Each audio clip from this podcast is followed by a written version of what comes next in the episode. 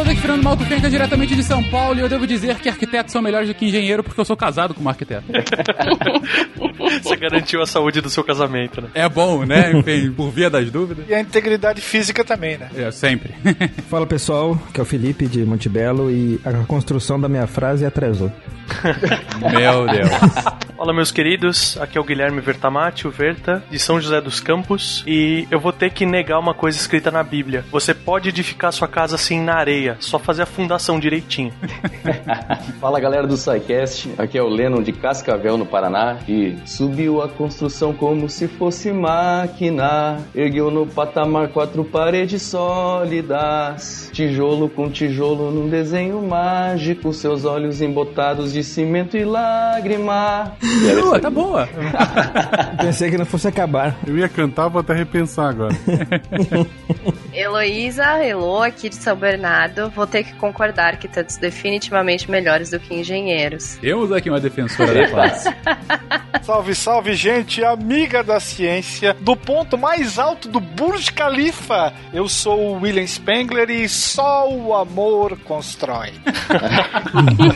De Gaspar Santa Catarina, que é Marcelo Guaxinim, e era uma casa não muito engraçada, por falta de afeto não tinha nada. Até tinha teto, piscina, arquiteto, só não deu pra comprar aquilo que faltava. Gostei dessa versão. Versão infantil, César MC. Ó, parabéns, viu? Começamos bem, começamos bem. Vamos lá. MC é material de construção, né?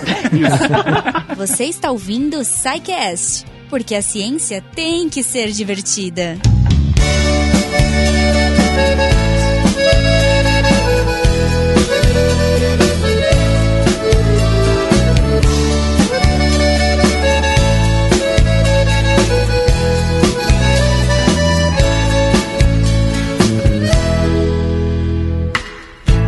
Tá vendo aquele edifício, moço? Ajudei a levantar. Foi um tempo de aflição, era quatro condução, duas pra ir, duas pra voltar.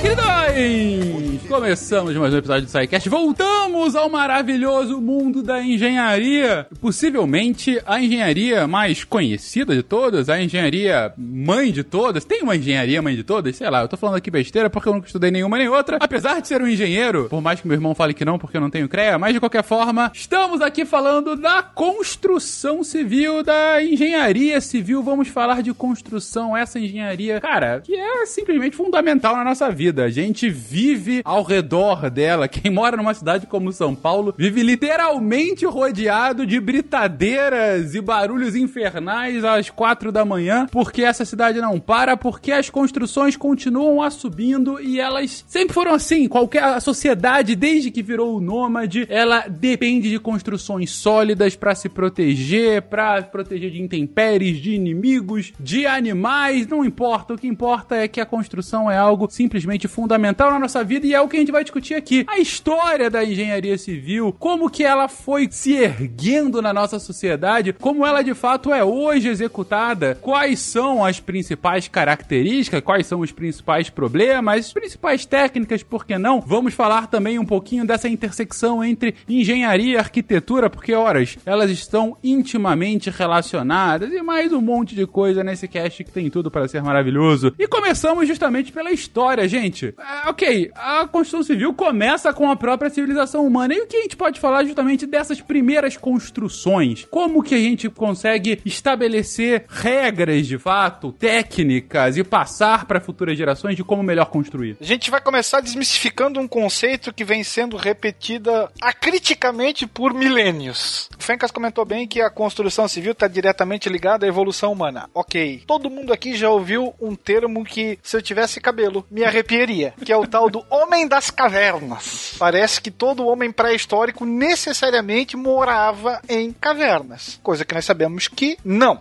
Esse ser humano pré-histórico já realizava as suas construções básicas com aquilo que a natureza lhe fornecia: osso, pele de animais, folhas, galhos, o que não deixa de ser uma protoconstrução, ainda que ínfima, mas civil. A coisa começa a ganhar corpo quando nós temos aquela necessidade, o surgimento das diversas das E aí você vai lembrar lá das suas aulas de história do, do primeiro ano do ensino médio, talvez, quando se fala da Mesopotâmia, se fala necessariamente de um povo chamado Sumério, e a principal construção que eles realizavam, que era o zigurá, que eram construções extremamente altas que lembram um bolo de noiva, camada por camada, sendo que lá já se utilizava um material chamado de adobe, que não deixa de ser um tipo de tijolo de argila cozido. E aí, se a gente olhar um pouquinho para a vizinhança, necessariamente a gente vai lembrar dos antigos egípcios e as suas construções literalmente faraônicas, das quais nós temos o melhor exemplo, as pirâmides. É necessário lembrar que essas construções aconteceram na base da tentativa e do erro. Tanto é que nós temos, acho que sobreviveu uma só, se eu não me engano, uma pirâmide que ela não ficou com aquela face perfeita. Ela tem um lado que é um pouquinho mais, parece que pequeno meteoro bateu ali, ela ficou com a traseira um pouquinho arrebitada. Né? A mais antiga, a pirâmide de Saqqara, que ainda é possível de ver construída da mesma forma, muito parecido com a zigurate, camada, aquela base larga e você vai aos poucos estreitando, já que a finalidade era apontar para o céu. Mas evidências escritas, as mais antigas, chegam quando a matemática e a engenharia aparecem principalmente nos territórios com influência dos gregos. E aí a gente está jogando mais ou menos lá para 1500 antes da, da Era Comum. E o surgimento desses projetos, vamos chamar assim de projetos maiores, é, veio justamente com a necessidade de planejar construções que basicamente seriam estruturas cada vez mais complexas. E aí nós temos que lembrar, quando se fala na Grécia, necessariamente dos grandes templos. Talvez o mais famoso deles, o templo de Ártemis, e a gente tem o Parthenon, né, que é, talvez seja o grande símbolo de Atenas. Então, você tem pedras que precisam ser deslocadas, é, distâncias que precisam, distâncias muito maiores que precisam ser vencidas. Isso faz com que esse tipo de construção seja muito maior se comparado com aquela que até então era chamada de construção doméstica, o que vai necessariamente reportar um, um, uso de uma mão de obra muito maior. E é claro que nós teremos uma espécie de coordenador para que essa obra fosse realizada. É interessante observar ainda que os gregos se utilizavam principalmente das chamadas maquetes. Elas serviam também como teste de estabilidade. Se uma estrutura maquete medindo, vai lá, mais ou menos um metro, atingisse a estabilidade, significaria que quando ela fosse construída 10 vezes maior, ela também seria Isso para ficar só no mundo antigo por enquanto. a, a, resistência do material a uma carga de várias toneladas em relação a uma carga de alguns quilos não fazia diferença nenhuma para eles, né? não, mas aí, aí, a maquete tu põe duas crianças brincando, se a maquete continuar em pé, aí garante.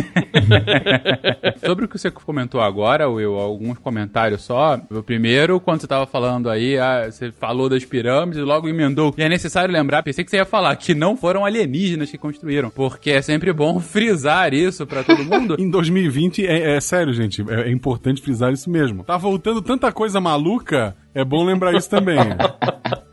É, é, é, chato aqui a gente falar desse termo, mas enfim, de qualquer forma, não, não custa. Mas você até comentou agora, né, Will, agora falando dos gregos, mas também como a gente tinha nos, nos egípcios, da questão de grandes construções que demandavam não só um esforço coletivo muito grande para acontecer, como também muitas vezes traziam materiais para aquelas construções a muito quilômetros de distância. Porque hoje, cara, você comprar cimento de algum lugar e pedir para transportar, no máximo vai pegar ali uma estrada, quando muito vai pegar aí um barco para ir de algum continente pro outro, mas uma hora chega. Você tá falando aí num momento em que você não tem estradas, que você não tem transportes realmente é, é, efetivos e. Não tem máquinas, né? Não tem máquinas e materiais extremamente pesados. Então você vê as pedras que construíram as pirâmides, elas eram empurradas uh, por, pelos trabalhadores que o fizeram por, às vezes, quilômetros, porque eram realmente distantes de onde elas eram moldadas de fato e depois encaixadas. Idem para para construções gregas. É porque não tinha máquina nem salário, aí facilita. É, quando você falou que tinha que ter um cara para coordenar, eu achei que era o cara com chicote que você ia falar, né? Que coordena a construção. Nos egípcios, é, eu posso estar enganado, eu me corrige, mas é, tem um debate se eram de fato escravos que faziam isso. Sim, sim. Existe um debate atual, com estudos atuais, que já se verifica que os trabalhadores. Existiam trabalhadores especializados. Vamos chamar assim, uma mão de obra especializada que era, inclusive, remunerada remunerada nessas construções. E aí a gente tem que partir do pressuposto que era uma obra coletiva, né? Você vai pagar o seu imposto prestando serviço, mas você não tem que esquecer aquela imagem hollywoodiana de aquela, aqueles milhares de escravos e muito menos os alienígenas, é claro, trabalhando na construção. Isso não é bem assim. Hoje nós já temos evidências de que é uma visão ultrapassada. E falando em aquele que coordena e tudo mais, talvez o cara mais famoso da antiguidade, que vai ficar famoso também em filmes hollywoodianos, foi Imhotep, que é considerado tal, o mais famoso arquiteto do Egito Antigo. Uma coisa que você falou do formato, né, que começaram com os zigurates e vieram para as pirâmides também, que é uma visão mostrando a inteligência estrutural, vamos dizer assim, desse pessoal, a maneira de construir algo para chegar o mais alto possível.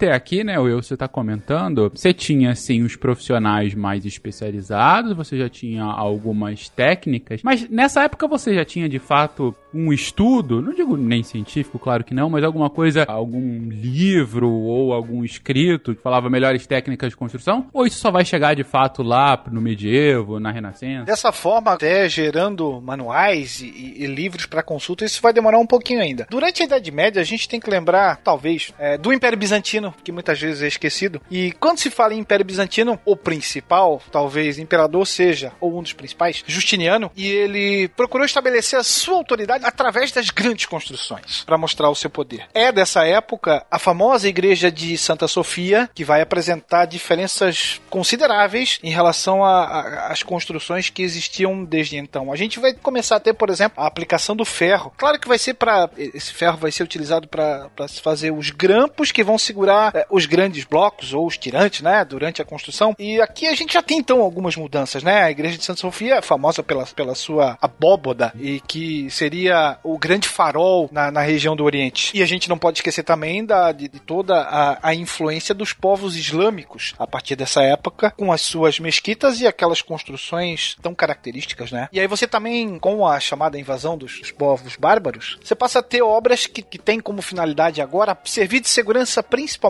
para a riqueza. Então, cidades passam a ser muradas, né? Os castelos passam a existir. A cidade de Carcassonne, por exemplo, na França, ela é completamente murada e você tem a, a construção de torretas de vigilância. Com o surgimento dessas novas cidades, automaticamente você tem uma demanda pela mão de obra muito maior. Mesmo que essas técnicas construtivas não variassem tanto, mas você vai precisar de muitos pedreiros, por exemplo. Você vai precisar de muitos carpinteiros para construções, principalmente, pelo menos por enquanto, com fins militares. A partir daqui, os engenheiros então passam a se especializar. Muitos atuam exclusivamente na construção militar e os outros vão começar a atuar no que a gente poderia chamar de uma, não com esse termo ainda, mas de uma construção civil. E é na Idade Média que o, o ferro começou a ser mais explorado. Nós temos um cast chamado Revolução Industrial na Idade Média, na qual nós temos uma de que forma nós conversamos um pouquinho sobre qual foi o grande ganho e, que, e de que forma que aqueles homens do medievo passaram a moldar o ferro, não ainda é, com aquela destinação para construção civil como a gente conhece, mas você já tenha uma expertise sendo iniciada, o que vai gerar frutos em tempos vindouros, se a gente comparar uma com a outra, né? E aí é claro que a gente vai ter a atuação da igreja, né? A grande senhora feudal da, da Europa, com as suas construções igualmente gigantescas, ainda lembrando um pouquinho do, do estilo românico. É, você falou aí no começo, né, sobre a, a engenharia civil ser a grande, a mãe da engenharia e etc. Eu acho que a gente pode chamar o primeiro engenheiro, assim, que existiu como profissão, como o, engenheiro militar, né? Porque antes de, das construções, o que mais se aprimorou eram as fortificações, as construções militares para poder é, realmente proteger cada civilização que existia no local. Então, o engenheiro militar como a pessoa que de certa forma estava organizando os estudos de defesa e que acaba por vezes derivando para a questão de como que as construções têm que ser feitas para melhor de, de, fato se resguardar, né? Sim, até porque é, mais para frente que a gente pode até falar disso, mas no Brasil primeiramente tinha-se os engenheiros militares, não os engenheiros civis e outros tipos de engenharia, mas sim os engenheiros militares. Essa questão do engenheiro militar e da engenharia civil surgida aí, eu acho que foi comentado também no SciCast no 249, com a introdução de engenharias, né? É, lá foi comentado sobre a, é, esse surgimento primeiro militar, da, da profissão de engenheiro mesmo, né? E depois vindo da a, a engenharia civil, surgia a partir daí. É, só tem um detalhe que eu queria aproveitar e comentar, porque a gente sempre pensa na construção civil é, nessa ideia de, de casas, edifícios, fortificações, que o ser humano fica dentro, né? Mas a gente esquece que o, aquilo que o ser humano fica em cima também é engenharia, também é construção, né? Os, as estradas, os caminhos, eu consideraria, por exemplo, os caminhos de Peabiru como uma obra de engenharia arcaica, né? Em, em construção, né? Em desenvolvimento, porque aqueles caminhos eram feitos, não era de qualquer forma, né? Tanto que chegava a tantos lugares diferentes a tantas distâncias. Eles tinham que saber por onde eles estavam passando e tinham que usar técnicas de, de localização, né? Para poder saber para que lado estavam indo e, enfim, eu acredito que isso seria uma forma de engenharia também, né? Fora isso, você tem a drenagem de solos, por exemplo, você tem a construção de pontes que também é, entram nesse campo. É, na verdade, eu acho que também nessa parte é importante lembrar que, na, acho que foi no Império Romano que o, o abastecimento de água começa a se tornar um não um problema, né, mas uma solução também. E, e, eles fazem grandes infraestruturas de passagem de água, de abastecimento para cidades. Então isso também faz parte da engenharia civil. E eram grandes obras, né? Então se você vê os aquedutos daquela época são coisas monumentais, super bonitas. Tinha um arquiteto ali no meio, provavelmente. ah, tinha. Mas... Senão era tudo uns negócio quadrado sem graça. Minecraft. É, é exatamente. Se você deixar o engenheiro construir sozinho, sem um arquiteto junto, vira Minecraft. É, excelente essa definição. Mas é interessante isso que, que foi comentado, porque assim, normalmente quando você fala em engenharia civil, você lembra de moradia. Ou você lembra ali, quando a gente fala de história, talvez, você vai lembrar de um castelo. Mas aí você não vai lembrar da muralha que cerca o castelo, nem a ponte que desce, como passa nas, nas histórias de princesa e tudo mais. Tem muito mais além de uma simples moradia. Eu fosse? Uhum. Eu fosse. e os crocodilos também. Vocês puxam um assunto muito bom, gente. A Heloísa trouxe bem essa questão do, do ambiente urbano. A gente tem que lembrar, a gente, no cast, quando a gente falou sobre a história de cidades, a gente falou sobre a explosão urbana que Roma teve ainda na antiguidade. Era mais de um milhão de pessoas vivendo num aglomerado populacional, num momento em que você não tinha 1% dos avanços tecnológicos que a gente tem hoje. Então, soluções para aquele amontoado de gente tiveram que ser criadas. Ela cita muito bem a questão dos aquedutos, e eu continuo. Os banheiros públicos, por exemplo, cara, as termas, elas eram essenciais para que não tivesse ainda mais infestações de doenças e para as pessoas se, se banharem, para se refrescarem, para beberem água também. Toda a, a solução das ruas, de pavimentação, as estradas do Império Romano, aí já saindo um pouquinho do ambiente urbano, indo para o Império como um todo. Se você pegar, ainda dá para puxar as estradas lá do Império Persa, a grande estrada real. A grande estrada real do Império Persa, a, estradas também em todo o Império Chinês, ou seja, eram soluções feitas uh, ou no ambiente urbano para fazer com que as pessoas pudessem bem viver, né, naquela quantidade de pessoas que lá existiam, ou soluções para poder, para possibilitar impérios gigantescos, como foi o romano, o persa, o, os muitos chineses, enfim. Então, a arquitetura também, mas a engenharia como um todo tá aí interligado justamente para fazer o negócio poder acontecer, simplesmente, né? Senão você não tem essa possibilidade. Outra coisa que a gente esquece muito, que também faz parte da engenharia civil, são os portos. A gente fala de conquistas marítimas, de expansões marítimas, mas enquanto você está ancorando no, no mar e vindo de barquinho ou ancorando na própria praia, você tem uma, uma série de problemas que com a criação e desenvolvimento das docas secas da, dos próprios portos, aí sim você consegue construir navios maiores, fazer navios durarem mais, a manutenção deles ser facilitada. Né? A gente esquece completamente que tipo, a, a interface entre o mar e a terra exige muito um engenheiro também civil ali para poder estruturar isso, né? Para poder dar essas condições. Berta, perfeita colocação. Não só fazer com que os barcos consigam ancorar com sucesso, sem estar sujeitos às intempéries, né, dessa da costa, né? Você ter uma doca seca, você ter de fato um quebra-mar para impedir que ondas grandes venham. E a evolução disso é justamente você ter estaleiros para poder construir barcos cada vez maiores. Estaleiros esses que têm um boom gigantesco justamente na, na era histórica em que a gente chega agora, que é a Revolução Industrial. A Revolução Industrial que vem e, assim como o restante de várias facetas socioeconômico e culturais do mundo, também acaba por influenciar a engenharia, não? Você tem o primeiro grande boom ainda na chamada época das grandes navegações, aí a gente joga lá no século 14 e 15, porque você passa a ter máquinas, chamamos assim, movidas a água ou a vento ou a manivela que seja, que passam a ser empregadas nas proto-indústrias. E aí, é claro, o local onde isso vai mais se destacar vai ser no norte da Itália, junto com o chamado período da Renascença. Então a gente vai ter o surgimento da chamada do sistema de oficinas. Né? Aí você vai combinar conhecimento com prática. Isso ocasiona o surgimento de trabalhadores cada vez mais especializados. E aí você pode lembrar das artes, pode lembrar da literatura, mas não pode esquecer das engenharias. Você tem uma expansão de comércio, consequentemente você tem um acúmulo de riquezas e essas construções originadas é, a partir daí representavam riqueza e requinte. Talvez uma das construções mais lembradas dessa época seja o Château de Chambord, na França, que é um castelo gigantesco e extremamente magnífico. Você já vai ter novos métodos de pedras que, que já vêm cortadas, que chegam até o carpinteiro. Você não corta mais na hora de fazer ali na obra, você já vai trazer ela pronta. Hoje pode parecer algo banal, você tem o tijolo ali, o bloco que você vai utilizar, ele já chega num formato X e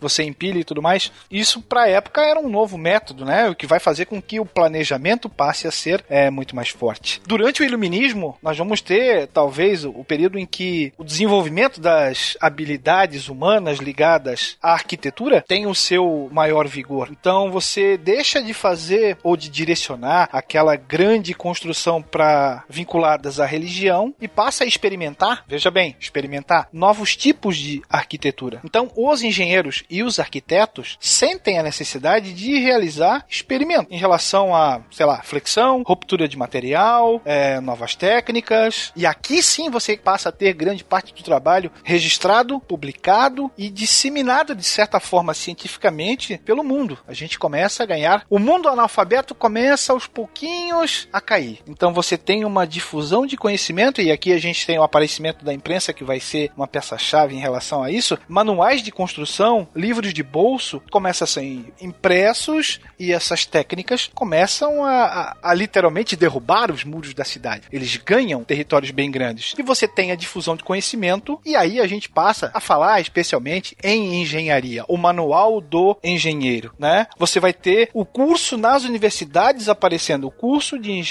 civil, a necessidade de você transmitir os conhecimentos que você obteve pela prática faz com que isso apareça. E aí você junta o progresso que a medicina e as ciências tinham alcançado, principalmente ali a partir do século XVIII, e essas falhas de falhas estruturais passam a ser cada vez mais reduzidas. E já chegando na Revolução Industrial, o ferro vai entrar de cabeça nessa situação, né? Principalmente a partir de 1750. Eu queria aproveitar, aproveitar o que o Will comentou, dessa questão de passar o conhecimento para frente e também é, lembrar, no caso das pirâmides, que eles usavam aqueles tipos de rocha. Na Inglaterra, usavam o ferro porque eles dominavam a técnica. No Japão, por exemplo, eles dominavam o manuseio da madeira, né? E no Japão, algumas pessoas têm a tradição, algumas famílias, de passar a técnica construtiva de pai para filho e assim sempre preservando a técnica. Tanto que tem muitos templos que eles executam lá que eles a cada agora não sei, a cada 30, 50 anos, eles desmancham e constroem um novo, que é para o aprendiz saber como fazer do zero até o final. É a técnica que é importante. Eles não prezam por ter um templo de mil anos. O deles sempre tem 30 ou 50, sei lá. Mas a técnica é, de manuseio da madeira é a mesma há séculos. Isso é bem interessante. Eu acho que só para quem não conhece essa técnica japonesa, né? Porque ela é bem específica e bem interessante. Uma técnica que você não usa cola, você não usa nenhum tipo de parafuso, nenhum tipo de junta, né? Ele é um encaixe de madeira com encaixe de madeira. É super bonito, é um trabalho super, super artesanal, na verdade, né? Pra quem tiver curiosidade e não puder ir até o Japão, que tá aqui no Brasil, São Paulo tem a Japan House, que eles fizeram alguns painéis na frente, na fachada, na rua, você consegue ver na Avenida Paulista. É possível ver se eles utilizaram essa técnica para fazer. Cara, e fica um trabalho impressionante mesmo, né? Você não vê. É, parece que é um contínuo, né? Parece que o cara moldou a madeira, mas na verdade é um encaixe. É um encaixe, é perfeito. É super técnico, específico e uma coisa é, é a mão, não tem jeito, né? É, e faz parte, isso que você falou, Tencas, faz sentido porque faz parte da técnica deles a arte de esconder as juntas. Então, na hora de você esculpir a madeira para fazer os encaixes, a, a própria escultura ela tem que ser feita de uma maneira em que o encaixe ele desapareça. Aqui de São Paulo tem o Japan House, e se eu não me engano, é em Fortaleza, que tem um shopping em que a área praça de alimentação ela foi coberta com uma cobertura de madeira que também é feita só com, com encaixes. É muito lindo, vale a pena procurar imagens assim, porque é uma estrutura que ficou lindíssima também. E só pra fechar, vocês comentaram da, do domínio da Inglaterra do ferro e tudo mais, mas com a Revolução Industrial e tudo mais, que começaram esses experimentos da engenharia civil, foi quando eles começaram a descobrir a importância de você combinar dois tipos de materiais. É tipo, eu não vou fazer uma estrutura só disso ou só daquilo. Porque, por exemplo, eles começaram a descobrir que as rochas que eram usadas, os blocos que eram trazidos, eles tinham uma resistência enorme à compressão, que seria o aperto, né? Enquanto que a resistência à tração, que é você puxar, né? Puxar ou torcer a estrutura, ela é, o bloco ele é muito ruim. Então eles começaram a perceber a importância de você usar o aço, que ele resiste muito bem a essa tração, a esse, esse puxamento, vamos dizer assim, e que é a base do que a gente vai ver mais pra frente, mas é a base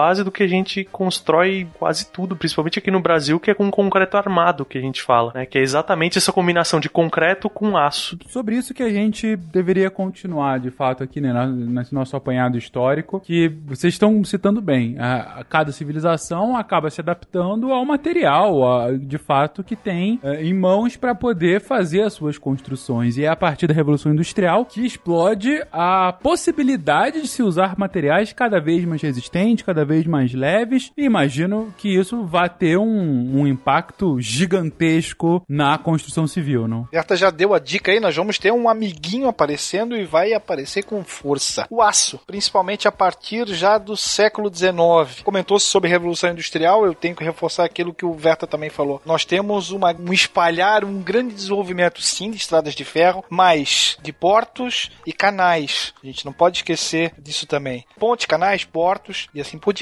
né? E a primeira vez que o aço foi utilizado em uma grande construção foi justamente na Exposição Universal, a famosa Exposição Universal de Paris de 1889, quando foi construída a chamada Galerie des Machines, né? E ao longo do século XIX, o preço e a forma e o, e o preço para obtenção do aço cai, o que faz com que aos poucos o ferro comece a ser substituído. Quando a gente fala em Estados Unidos, esse melhor desenvolvimento ou o melhor uso começa principalmente a partir do final da Guerra Civil e também devido ao grande incêndio de Chicago, quando se verifica a, a necessidade de você mudar o como fazer, né, para evitar talvez um incêndio, já que foi foi um desastre, literalmente. E aqui nós temos a então, a partir de 1890, mais ou menos, depois de muitas pesquisas, é que o concreto armado começa a aparecer, né? E aí você vai ter grande parte dos elementos construtivos ali, pilares, vigas, fundações e depois fachadas e coberturas. E dos 60 anos que se seguiram a partir daí, ele começa a ganhar o mundo. Primeiro sim na América do Norte, depois vem para América Latina, África, Austrália, é, o que faz com que a velocidade com que os chamados prédios, e nós vamos ter um carinha aparecendo que vai ficar famoso pelo seu apelido, Arranha-Céu, né? Começa a, a, aparecer. Talvez o mais famoso deles nessa época, o Empire State. Eu acho interessante mencionar que aquela ideia de você preservar o valor arquitetônico ou valor histórico ou cultural de uma construção, isso é muito recente. Basicamente a partir dos anos 60. Porque ao longo do século XX, o que, é que você vai ter? A, a demolição das obras, das, edificações do século XIX e a construção de outras. Talvez com esses valores muito menores ou praticamente nulos. Essa orientação que necessariamente passa pela restauração, ou vamos chamar assim, por uma reciclagem, ao invés da simples destruição, é uma coisa muito recente. Isso sem falar também, que é mais recente ainda, é os impactos né, sobre a natureza causados pelo ser humano. E aí você começa a discutir detritos, advindos da construção e tudo mais.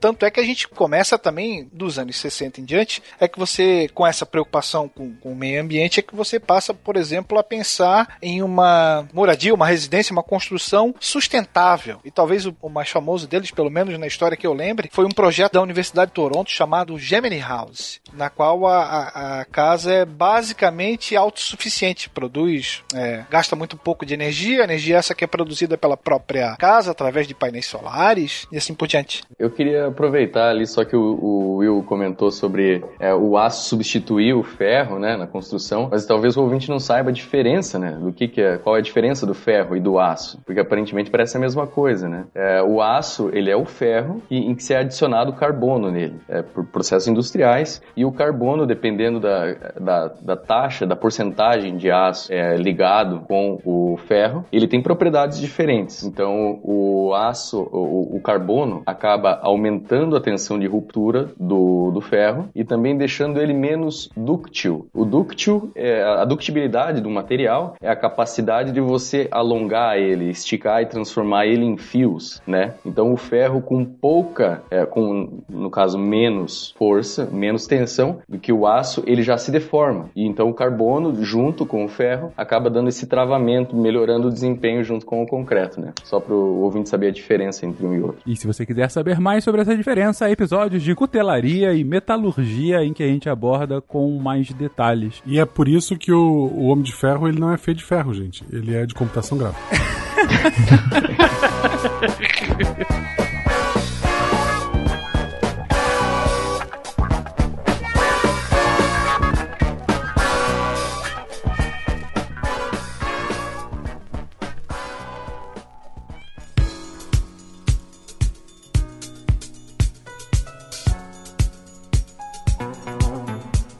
Fizemos aqui uma, um apanhado histórico inicial para a gente ver como a civilização humana vai de fato se intermeando com o seu próprio progresso e o progresso acaba levando a novas formas construtivas, acaba levando a novas necessidades. Se antes a gente precisava de pequenas construções para nos defender de intempéries naturais, depois a gente precisou de grandes sistemas urbanos para fazer com que as pessoas conseguissem viver em grandes aglomerados, a gente precisou de estradas e de outras benesses da engenharia civil para manter grandes impérios, precisou da construção de portos para poder chegar a lugares ainda mais longes e explorar o mar também de uma forma melhorada. A gente acabou evoluindo técnicas construtivas por meio da educação mais formalizada e de fato de estabelecimento de regras, de padrões, de métodos construtivos, métodos esses cada vez mais empregados com novos materiais como ferro, cimento, o aço e tantos outros, chegando a esse cenário em grandes cidades de um aglomerado de arranha-céus que passam de 30, 40, 50 andares e continuam em pé, firmes, fortes e ainda resistindo a intempéries naturais, inclusive terremotos e coisas do gênero. E como o Will bem colocou, agora no final começa-se, é, nos últimas décadas, a repensar a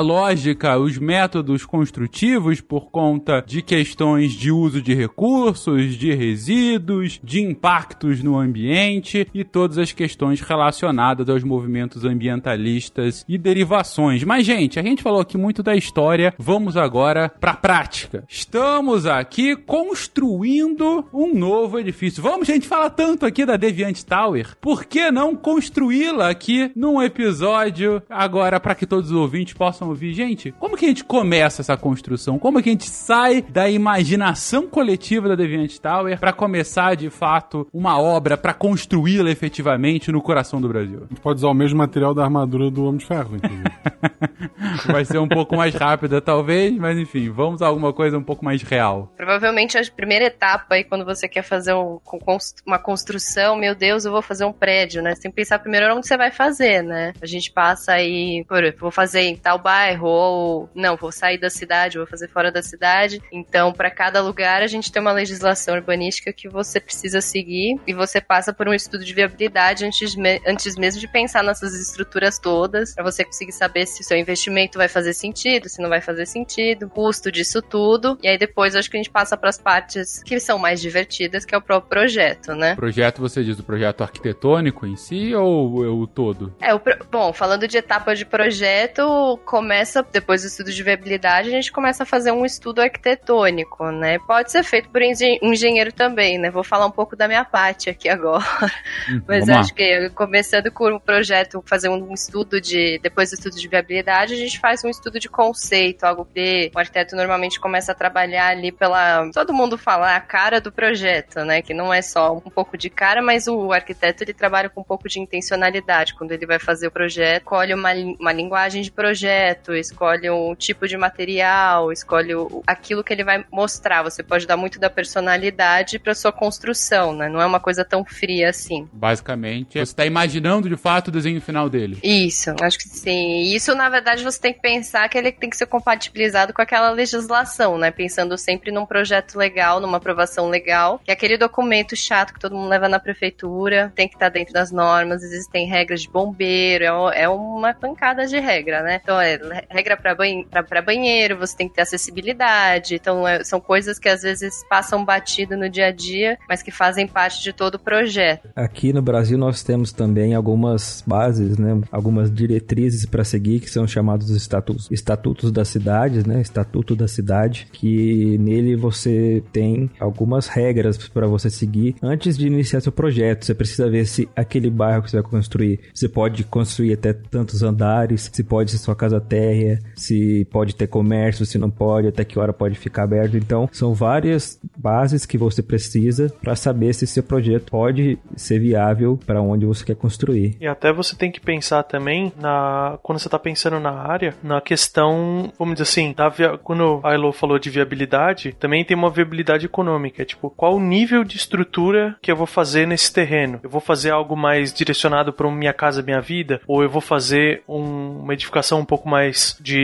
de classe média ou de uma classe superior? Eu não sei se nas outras cidades são assim, na, na minha cidade elas são de, a gente fala em faixas, né? Então você tem a faixa 1, 1,5, que são empreendimentos mais simples, para faixa 2 até faixa 3. Essa definição também é importante porque aí até elogiando o, o trabalho da Elo aí, que a, a, eu vi arquitetos fazerem mágica com isso, né? Pegar um, eu mesmo atualmente eu tô trabalhando num projeto em que o terreno é triangular, num, num lugar que não dava para ser muito dispendioso o prédio por causa do custo de venda mesmo, e a arquiteta fez uma mágica assim, é uma estrutura ficou linda dentro do orçamento que a gente tinha para fazer, sabe? Então, to, todo esse pensamento que ela falou, tipo, ah, não é uma coisa tão fria. Eu concordo plenamente, assim. Uma das diferenças que eu vejo entre muito o pensamento do engenheiro com o arquiteto é que o arquiteto ele se preocupa realmente com a pessoa que tá lá dentro. O engenheiro vai pôr aquilo de pé e tudo mais. É igual eu brinquei. Eu falei, a gente vai fazer um Minecraft. Vou fazer um prédio quadrado que ele é mais, é mais fácil de eu construir, é eficiente, logisticamente faz sentido, mas a pessoa que vai morar lá dentro vai se sentir como? Tem vários pontos, assim, do projeto arquitetônico que eu acho muito interessante e que, inclusive, é o que diferencia um projeto do que de um desenho, né? Vamos falar de um apartamento, por exemplo, que é o que o pessoal tem mais, é, conhece melhor, porque vive em um, né? Num apartamento, numa casa. Você precisa se preocupar com o posicionamento do sol. Então, você tem que saber onde que é o norte para você escolher onde que você quer que ilumine no verão, enfim, né? Você não pode deixar áreas molhadas muito enclausuradas, senão começa a mofar e, causa desconforto. Você tem que pensar em é, que regiões do teu apartamento você vai deixar os quartos e que regiões você vai deixar as áreas de festa. Tudo isso são preocupações que às vezes a gente não vem à mente, em primeiro lugar, né? Você quer, ah, eu quero um quarto de tantos metros quadrados. Mas você não pensa, não, eu preciso que ele esteja dessa forma. Eu quero, eu preciso de um, por exemplo, num sobrado, é interessante você ter um banheiro no térreo, porque você pode receber uma pessoa de idade, entendeu? Dificilmente você vai ter uma acessibilidade muito grande, um elevador em casa, se você tem só dois pisos, sabe? Então esse tipo de coisa é, são preocupações que você tem que ter na hora do projeto, né? Você vai projetar, um, fazer um projeto arquitetônico de um, edifício comercial, tem que se preocupar no conforto do teu cliente, não só na pessoa que fica lá, mas quem chega, áreas de estacionamento, enfim, várias coisas, né? Que tem que levar, se levar, ser levado em consideração na hora do projeto arquitetônico. Só um complemento daquilo que eu falei sobre o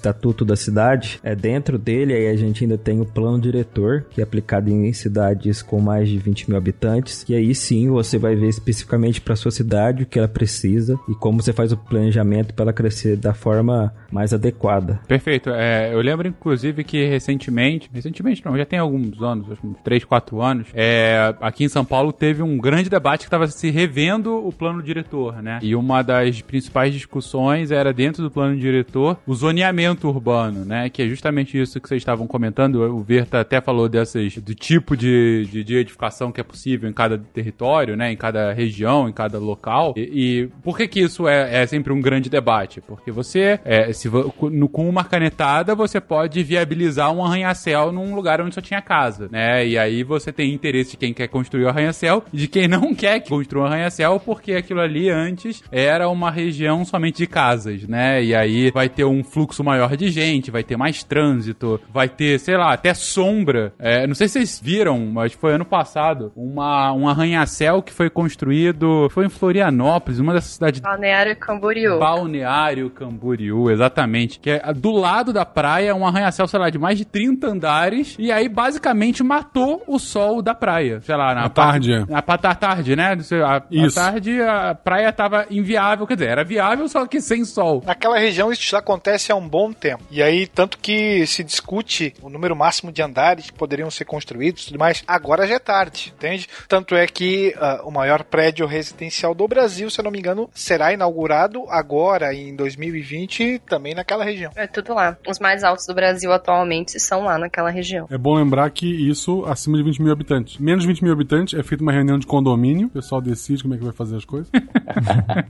É, na verdade mas- existe, né? Existem cidades menores que acabam fazendo seu próprio plano diretor, embora não exista aí a obrigação, alguns municípios acabam fazendo. Aqui em São Paulo, o último plano diretor é de 2014, mas de fato o que regulamentar, o que regulamentou a prática e o exercício dessa legislação foi a de zoneamento que foi aprovada dois anos depois, 2016. E aí eu acho que o que é interessante também comentar para linkar um pouco a engenharia civil com a engenharia de transportes também, que na verdade elas são um pouco derivadas uma da outra. Em algumas escolas até o ensino é, é- é junto aqui no Brasil, da, da engenharia de transportes, que o, o plano diretor aqui de São Paulo, por exemplo, existem outros no Brasil também, mas o de São Paulo, especialmente o último, colocou, atrelou bastante o, esse uso do solo que a gente está falando, então se é comercial, se é residencial, se é indústria, com os eixos de transporte da cidade. Então, áreas de metrô, áreas de corredores de ônibus, que também são uma, essa, esse derivado da engenharia civil para essa infraestrutura urbana, né? Que a gente chama de, de taxa de ocupação, que é o quanto do terreno a gente pode usar, essa área construída, coeficiente de aproveitamento, que são esses números de andares. E isso varia em função do transporte, que é uma outra área da engenharia civil. Mas sobre isso, cast sobre mobilidade urbana, gente. Onde a gente Isso. destrinchou esse tema aqui.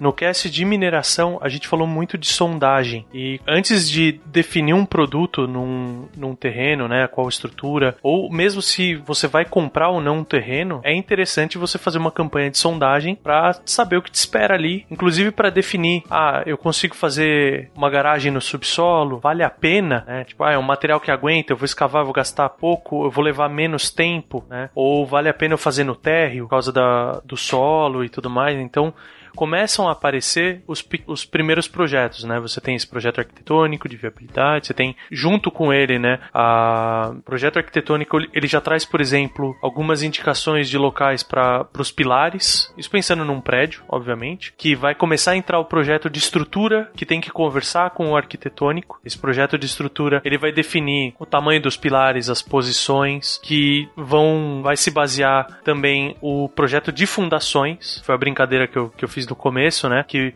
uma fundação bem feita, você consegue estabilizar uma estrutura, mesmo num solo que não é bom para construir. É, eu queria até fazer um apelo aí ao ouvinte que estiver pensando em construir. É, essa questão da sondagem, cara, é um negócio muito importante, muito importante, porque você não consegue olhar para o solo e saber o que tem ali embaixo. E a sondagem é tão barato em relação ao custo de uma obra. O, o, o Verta deve trabalhar com sondagens mais caras, até para prospecção de mineração, né? Dessa parte eu não entendo. Mas para você fazer uma sondagem para um edifício, por exemplo, é, a porcentagem do valor em relação ao, ao custo total da obra é muito baixa, é menos de 1%, sabe? E você sabendo qual solo você tem ali embaixo, você sabe que tipo de fundação você tem que empregar, ou que tipo de melhoramento, se for o caso, se for necessário, sabe? Ou até pode inviabilizar o projeto. Então imagina você começar uma obra, fazer todos, ou fazer o projeto arquitetônico, gastar com isso, é, com o processo de prefeitura, e chegar no momento e você não consegue executar a tua obra. A sondagem é muito importante. E só para contextualizar, quem obviamente não tem contato nenhum com construção civil, a gente tá falando em fundação. O que, que é fundação? É uma estrutura que eu vou fazer, normalmente, normalmente de concreto e aço, que fica enterrada literalmente na terra. Então, im- imagina estacas, né? Enormes estacas cilíndricas de, de aço que ficam cravadas em vários pontos. Em cima dela, eu vou colocar o que a gente chama de bloco, que são caixonas de concreto concreto que vão ficar enterradas. E qual que é a função dessa fundação que a gente faz? É pegar todo aquele peso do prédio e transferir ele para o solo, né, para baixo na terra, de uma maneira em que eu não tenha um aperto, né, uma compressão desse solo, de, porque isso vai evitar que a estrutura se mova, né?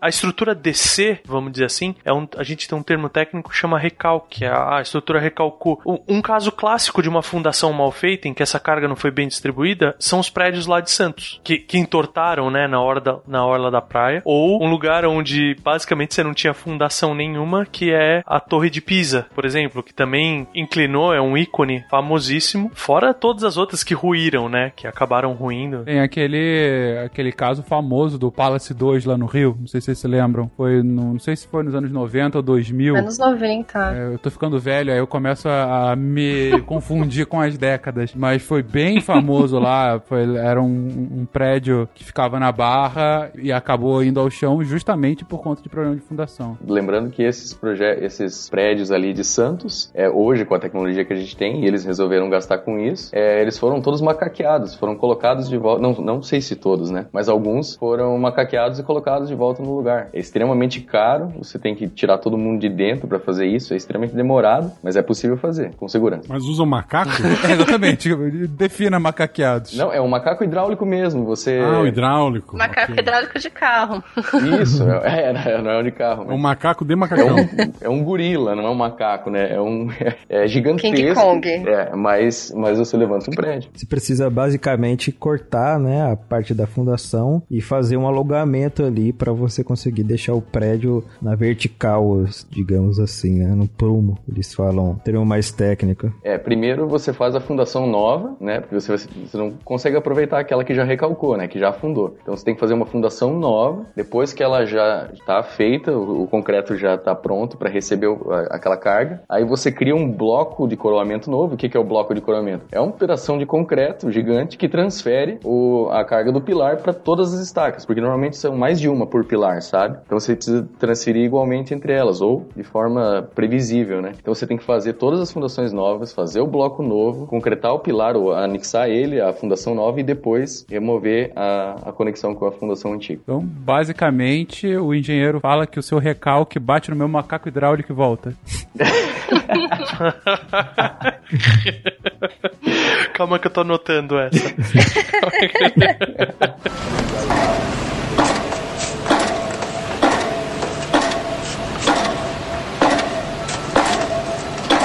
Mas esse ponto que o, que o Lennon falou, é, ele é muito interessante também no sentido assim, normalmente, retrabalho é um negócio que custa um dinheiro maior do que fazer a primeira vez. Cara, isso é muito maior. Qualquer coisa que você vai ter retrabalho, você vai ter que refazer na construção civil, você tem um erro de cálculo num pilar. Para você reforçar os pilares é muito mais caro do que você fazer o próprio pilar, se você fosse fazer ele do tamanho certo. Então, o, o cuidado de fazer o certo na primeira vez, ele é extremamente importante é para tudo que a gente faz, mas para construção civil ele é ele, ele, pode inviabilizar um empreendimento, por exemplo. Por isso que até que não é sempre que é feito, entendeu? Uhum. É, eu já vi inclusive cálculo daqueles processos de retrofit, né, de reforma geral de prédio, né, para modernizar, que em muitos casos retrofit é mais caro do que você derrubar e construir o prédio novo. Ele é, isso é verdade ou é só apenas ouvir falar besteiras? Não, é provavelmente é verdade, porque para você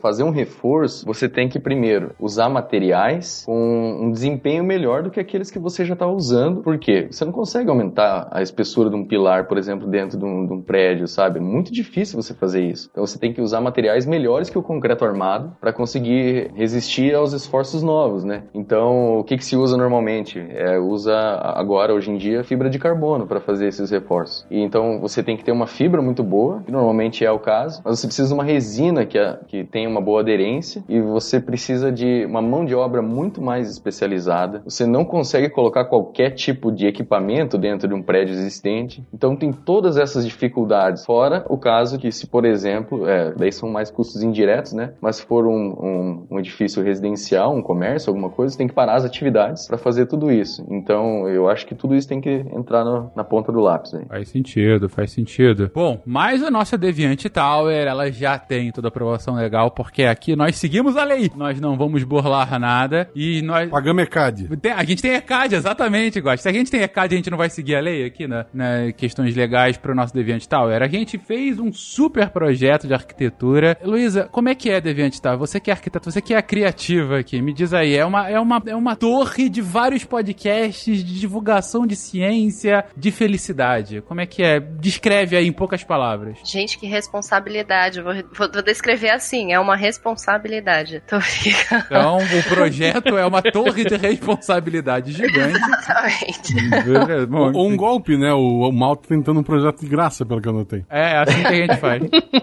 Por divulgação. Sabe como que eu penso a, a Deviant Tower quando vocês falam? Cê, é, sabe no Guia do Mochileiro das Galáxias? E tem o, o- o edifício do, do, do guia, e ele fica numa praia, assim, onde sempre é sábado à tarde, quando as lojas estão quase fechando. Eu fico imaginando, assim, a, a Deviant Tower. Ok, então a gente fica na praia tal qual o balneário de Camboriú fazendo sombra na praia. Isso, a sombra. Beleza, obrigado, Leno.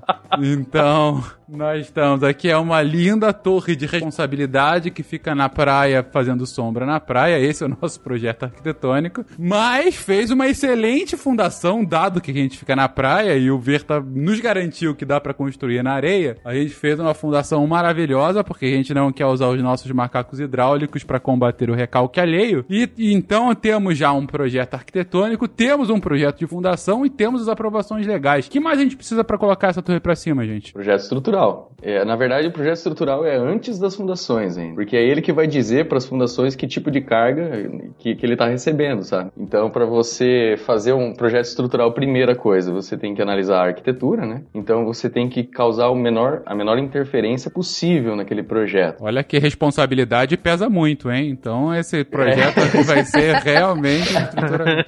Diga lá. É, então, então tem, tem que tentar não interferir muito na arquitetura, um pouco sempre acaba interferindo, e daí tem aquele vai e volta, que a gente chama de compatibilização de projeto. A, a gente recebe é, o projeto arquitetônico, vê o que, que a gente consegue fazer dentro de um valor, é, tem que ser econômico, né? A engenharia tem, tem que sempre ser econômica, porque te- tem até algumas pessoas que falam, é, dá para fazer quase qualquer coisa na engenharia, mas nem sempre você pode pagar. Então, se você começa a criar um monte de vigas e pilares nascendo em viga, cheio de, de, de, de coisas que não são usuais, você acaba encarecendo muito. Então, você procura uma disposição de pilares que atendam a arquitetura, não, não peguem vagas de garagem, enfim, toda, todas essas situações. E aí você começa a distribuir as vigas, preferencialmente ela- que elas fiquem embaixo de paredes, né? E as lajes. Então, pro, pro ouvinte às vezes saber a diferença entre um e outro, porque a gente ouve bastante pessoal usando viga para pilar e, e coluna para pilar. É, é, coluna e pilar são praticamente a mesma coisa, né? A gente tende a falar mais pilares na engenharia civil, porque é assim que aparece nas normas e nos manuais e, e nos documentos, né? Então a gente usa o nome pilar. O pilar é o elemento vertical, é aquele que vai receber as cargas das vigas e distribuir nas fundações. As vigas são os elementos horizontais. Ele é muito parecido com o pilar, só que ele fica na horizontal. E a laje, ele é um elemento plano, ele é um elemento bidimensional. Então, que é ele que basicamente vai fazer o teu chão, o teu teto, né? E então a laje transfere as cargas para as vigas. Seu churrasco.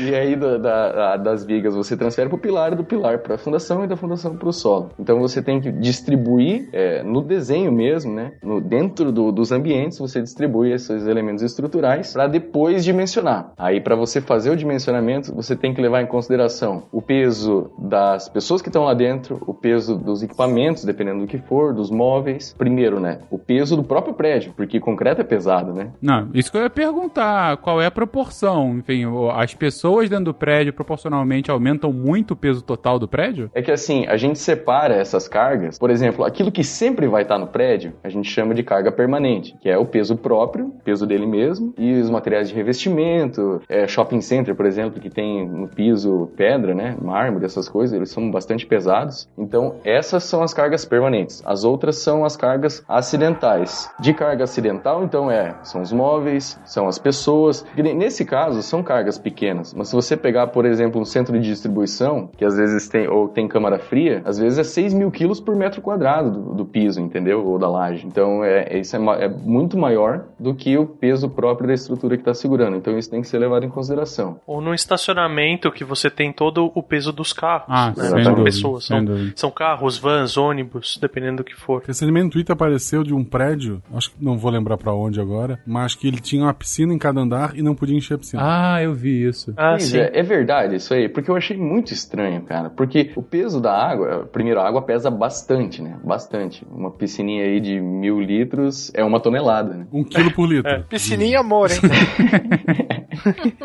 Então, todas essas cargas têm que ser distribuídas, têm que ser levadas em consideração no cálculo. Aí, por que, que a gente separa, né, o que é permanente do que é acidental? Porque o permanente a gente considera a carga completa no nosso, no nosso dimensionamento, porque a gente sabe, com certeza, que sempre vai estar lá. Agora, por exemplo, uma carga de vento muito grande, ou se você pensar que num, num prédio de vários andares, é, às vezes um andar é comercial, tem muito mais carga que os outros, então tem que separar, inclusive a proporcionalidade de uso simultâneo. Então, da carga permanente, a gente considera ela 100%, as cargas acidentais, a gente coloca uma porcentagem delas, a gente não coloca 100%, em favor da economia e usando a estatística de que dificilmente todas as cargas vão acontecer ao mesmo tempo, sabe? Porque considera carga de vento, que no Brasil a gente não calcula para terremoto, mas são, são cargas excepcionais. Então você não adianta levá-la em consideração 100%. Isso só para aproveitar, completando, onde é muito usado isso também, essa proporcionalidade, são em outros dois projetos de suma importância, que é o projeto de hidráulica e o projeto de elétrica. Você não vai considerar, por exemplo, num projeto de elétrica que eu estou definindo a carga que vai para um prédio, que todos os chuveiros, tomadas, máquinas de lavar vão estar todas ligadas ao mesmo tempo, porque senão é, é bem por uma questão de economia mesmo, né? A estrutura elétrica que eu teria que montar seria absurda. E a mesma coisa para hidráulica, não acho que todas as torneiras vão estar abertas ao mesmo tempo, né? Quando eu vou definir o tamanho de uma caixa d'água, por exemplo, ou algo assim. É, se você ligar todas as tomadas da sua casa na potência que ela tá no projeto, você derruba o teu disjuntor, sabe? Todo mundo... É, ele não tá preparado para isso, né? Então ele tá preparado por uma proporcionalidade. Não precisa nem de muito, né? É, exatamente, não precisa nem ser de todas. É, Eu já tive casos em que duas já foi o suficiente. Às vezes um, um chuveiro já resolve. Exatamente. O chuveiro mais uma, dependendo, já foi, né? Esse que é o negócio. Não, ma- mas deu pra entender. Claro, você vai usar, usa a estatística pra, enfim, eu não vou colocar uma carga máxima, senão vai ficar muito caro. Eu uso o que de fato vai ser necessário, né? Enfim, é tanto pra dimensionar água, quanto energia, quanto também o quanto meu prédio pode suportar de peso. Devo te falar que esse do peso é, me deixou um pouquinho preocupado, aquela preocupado irracional do tipo, quer dizer então que se um prédio tiver muita gente, pode ser num andar, pode ser que ele caia de repente.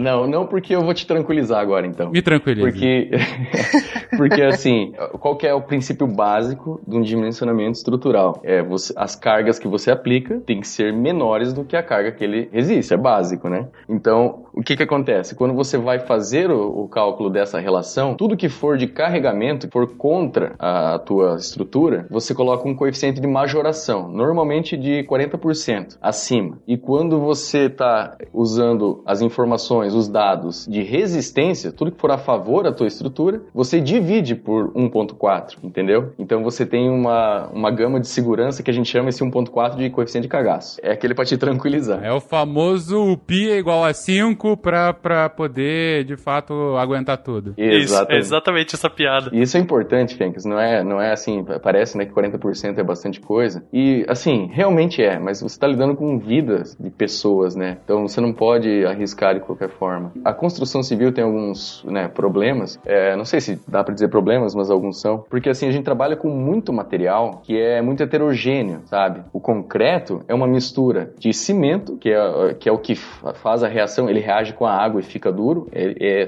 é o cimento que faz esse tipo de reação. Aí você tem a areia e a, e a brita, que é só para ocupar espaço, tá? Só para economizar dinheiro, né? Então, só que esses materiais, por exemplo, a pedra brita, que a gente chama de agregado graúdo, a pedra, ela daqui do, do Paraná Paraná, onde eu tô, aí para São Paulo, a composição química dela é completamente diferente. O Verde entende disso muito melhor que eu, né? Então, essa variedade de materiais, a variedade de qualidade entre os materiais, tudo isso, ele te cria uma incerteza. E você não pode trabalhar na incerteza, né? Então, a gente usa esses coeficientes. Tanto que, se você, por exemplo, estruturas pré-fabricadas, que é com que eu trabalho, a estrutura pré-fabricada, ela é, ela é feita dentro de uma indústria, com o rigor de uma indústria. Tanto que a nossa norma de, de dimensionamento, ela permite que, por exemplo, no peso próprio, a gente considere só 30% e não 40%, porque a gente sabe que o, aqueles materiais do peso próprio, pelo menos aquela carga, a gente vai conseguir, a gente tem uma qualidade boa naqueles materiais. Dado que vocês passam por um processo que tem um nível mínimo de qualidade sempre até o final do processo, vocês conseguem dimensionar, o, o cagaço pode ser menor. Essa é a lógica. Exatamente. Eu tô no outro extremo, porque eu tô no ponto em que a massa é batida, a, a massa, o concreto, ele é batido em obra, muitas vezes, e ele é medido em pás e latas. Ah. Nossa, pá não, então, cara. A, a precisão das coisas, você vê que, que vai. Então, pra mim, no, no nosso, muitas coisas, o fator não é 40%, ele é 50%, dependendo do, do- da criticidade do, do trecho que eu tô fazendo. Você aumenta o fator de cagaço porque você sabe que o controle de, de qualidade, a, a precisão de mistura, ela é nenhuma. Né? Qualquer coisa medida em pá não tem precisão. É, isso aí que você falou, é, ele, entra já lá atrás, né? Quando a gente vai definir o traço do concreto, o que, que é o traço do concreto? É a receita. É quanto, quanto de cimento, quanto de água, quanto de areia. Esse é o traço do concreto, a composição dele. Quando você vai calcular esse traço, tem vários métodos, né? A maioria deles empíricos. Para você fazer esse cálculo, você tem que usar alguns parâmetros, dependendo de como que o teu concreto vai ser feito. Aí a gente separa em, em classe A, B e C. O C é o feito em obra, que o Verta tá falando, que o cara mede em pá, onde já se viu, né? Então aí você coloca uns, um- umas porcentagens maiores no cagaço, já desde a receita do bolo, entendeu? Se você tem um concreto usinado, eles, é, daí é outro, outro tipo, já é- você consegue economizar até material nisso. Já ficou claro nesse episódio que a variação do cagaço é de 20 pontos percentuais.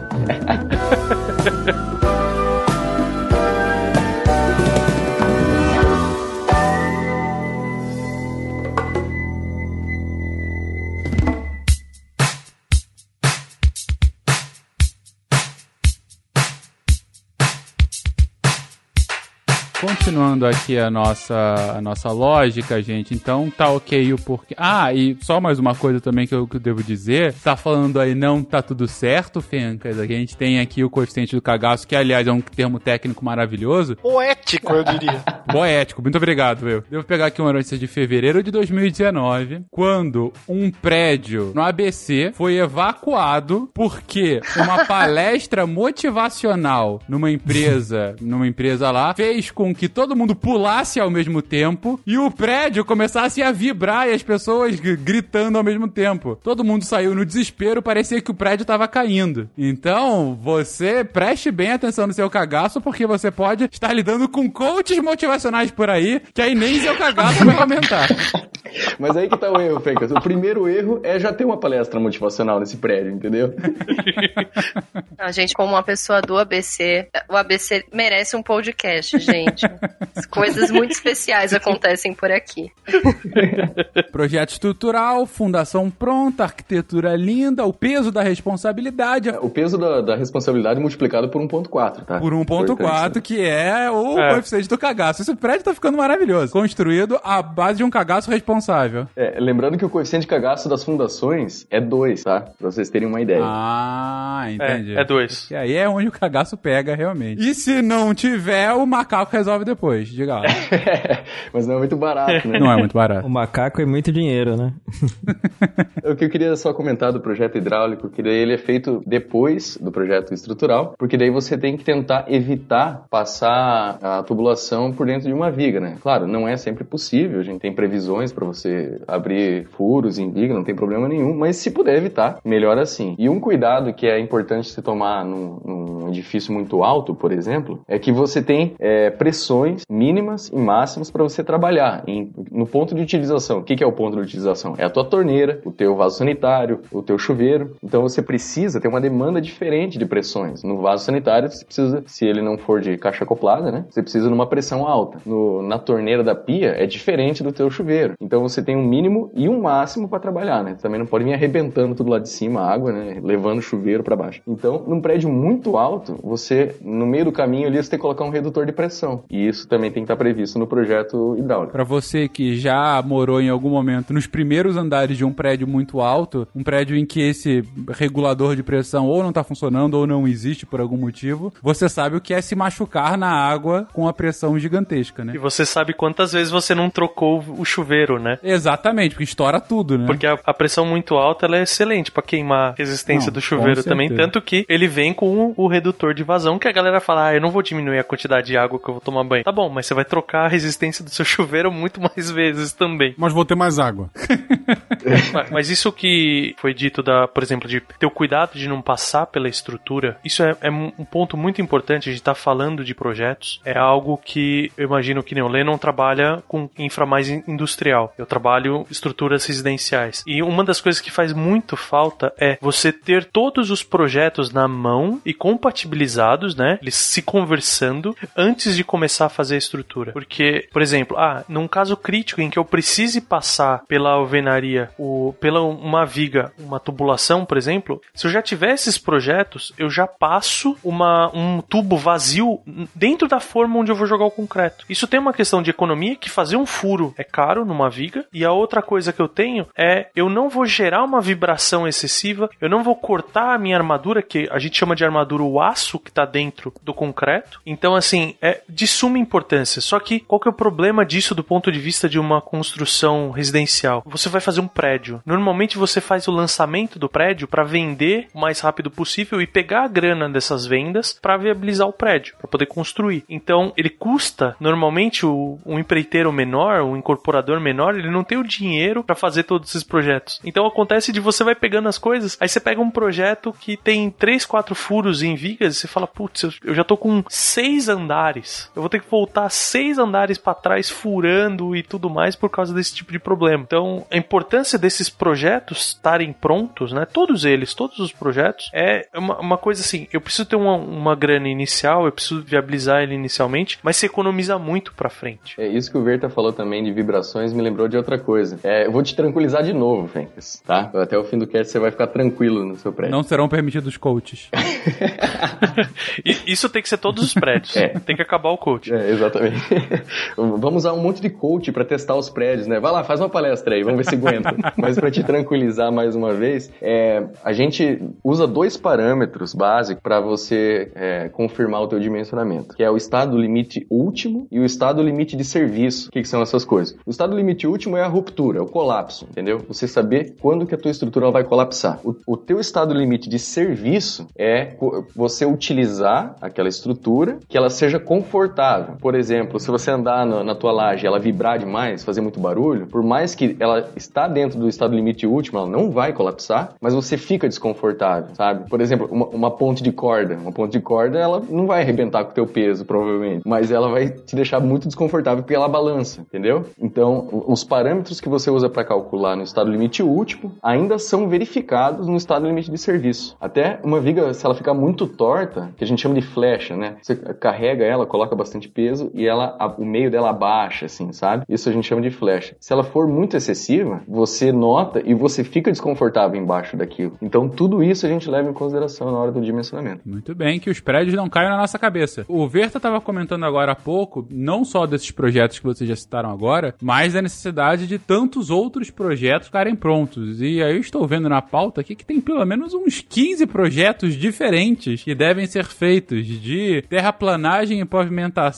a estacionamento, passando por ar-condicionado e acústica, tudo isso para qualquer construção ou vai depender de construção? Imagino que vai variar mais ou menos de acordo com o uso, não? De acordo com o uso, mas também tem muito projeto que ele já tem, vamos dizer assim, as coisas embutidas dentro, né? Por exemplo, a gente tem aqui o projeto de forma. Normalmente o projeto de estrutura, ele já vem com o projeto da montagem das armaduras, ele já vem junto com o projeto de forma, que é como que eu vou fazer de madeira ou qualquer outro material. As formas para jogar o concreto dentro. Ah, o, você tem o projeto de elétrica. Normalmente o cara que faz o de elétrica, ele já acaba fazendo de telefonia junto. O de hidráulico já faz de gás, né? Isso. Às muitas vezes já faz o de bombeiro junto, né? Alimentação de água para o sistema de combate a incêndio. Paisagismo já está dentro do arquitetônico, ou de acústica também, né? No, se você seguir a, as normas de desempenho, você já tem que se preocupar com o conforto acústico e térmico, né? Então já está dentro do arquitetônico. Uma obra de grande porte, você lida aí com uma com áreas multidisciplinares, né? Profissionais multidisciplinares, vários. É, muitas vezes você tem um profissional para cada projeto desse. Então você precisa de um cara para fazer essa fundação, outro faz sua estrutura, outro faz sua hidráulica e assim vai. E você precisa muitas vezes fazer o projeto encaixar um dentro do outro. Então você precisa que cada profissional consiga fazer um projeto como se ele fosse passar para uma pessoa que fosse conseguir dar continuidade naquilo sem ter muito trabalho. E claro, né, priorizando aí o, o menor consumo de material e maior economia. Nesse processo, além de ser um pouco complexo de casar e esses projetos realmente que eles façam sentido juntos, é um momento de muita vai e volta, né, entre esses profissionais que trabalham nessas diferentes áreas e o quanto, quanto é importante que essa equipe trabalhe bem junto, né, porque às vezes acontece de estar lá o engenheiro trabalhando num canto, o arquiteto no outro, o técnico da aluminotécnica tá trabalhando com outra coisa e, e eles não se falam e aí chega na hora de fazer aquela reunião, aquele debate, o pessoal não se dá bem. Então, o, o bom é quando essas equipes trabalham juntas e convergência, né? E não ficam aquela briga que o pessoal adora fazer de arquiteto versus engenheiro, porque é tudo inimigo. Gente, não é assim, entendeu? A gente fala só Uma na brincadeira. O É. melhor é a gente se dar bem e conseguir se alinhar e fazer um projeto redondo e que dê menos custo mais pra frente, que, que esteja 100% da, da maneira que o cliente quer, espera e funcione pra todo mundo depois. Ah, vocês falavam brincando? Sabia, não. Não, não. Eu acho uma. Eu sou da paz, sou uma arquiteta da paz aqui, não sou contra Vig e Pilar, acho que eles são importantes. É, eu acho uma bobagem inacreditável, mas eu devo falar que eu sou arquiteto, amor, beijo. E existe uma técnica milenar horrível do ponto de vista de planejamento que chama andar laboratório ou primeiro andar, que é eu não tenho projeto direito de quase nada e eu vou fazer os testes já na obra no primeiro andar. Então é tipo, ah, eu não tenho um projeto de alvenaria, então eu não sei, a- gente chama de modulação a posição dos blocos e o tamanho dos blocos, os tijolos que eu vou usar para fazer uma parede. Então o que que eu faço? Você bota um pedreiro solta o cara e fala faz a parede. E meu, o desperdício de material assim, do ponto de vista sustentável, dá uma dor no coração inacreditável, porque é um lugar onde você vai perder muito material. Porque o cara vai cortar bloco pra encaixar, tá faltando, quando o cara vai fazer isso com azulejo, vai cortar muito hidráulico, o cara corta, fica aquele monte de tipo, parece um bando de bracelete no, no piso, porque é um bando de anelzinho de PVC que o cara foi cortando pra encaixar, pra virar. Então assim, é, é um, eu não vou falar que é um amadorismo, mas beira o amadorismo. É a homeopatia da engenharia. Tia da engenharia. Que definição maravilhosa. Eu gostei também. Ah, querido ouvinte, se você está aí no primeiro andar, se você mora no primeiro andar ou está na sobreloja aí do seu, do seu prédio comercial, enfim, no seu primeiro pavimento tiver alguns calombos no chão, tema. Temam que o seu prédio pode ter sido construído com a homeopatia da engenharia. Mas eles sabem disso, por que você acha que o primeiro andar é barato? Olha só, conhecendo os segredos ocultos. Não, é porque também é mais perto da rua. O segundo andar é um andar baixo, ele é mais barato. Agora, o primeiro andar, normalmente ele é barato mesmo. Segredos ocultos que os engenheiros não queriam que você soubesse, mas você acabou de descobrir aqui no SciCast. É, é a roupa de vitrine mais barata, né? É, é tipo isso.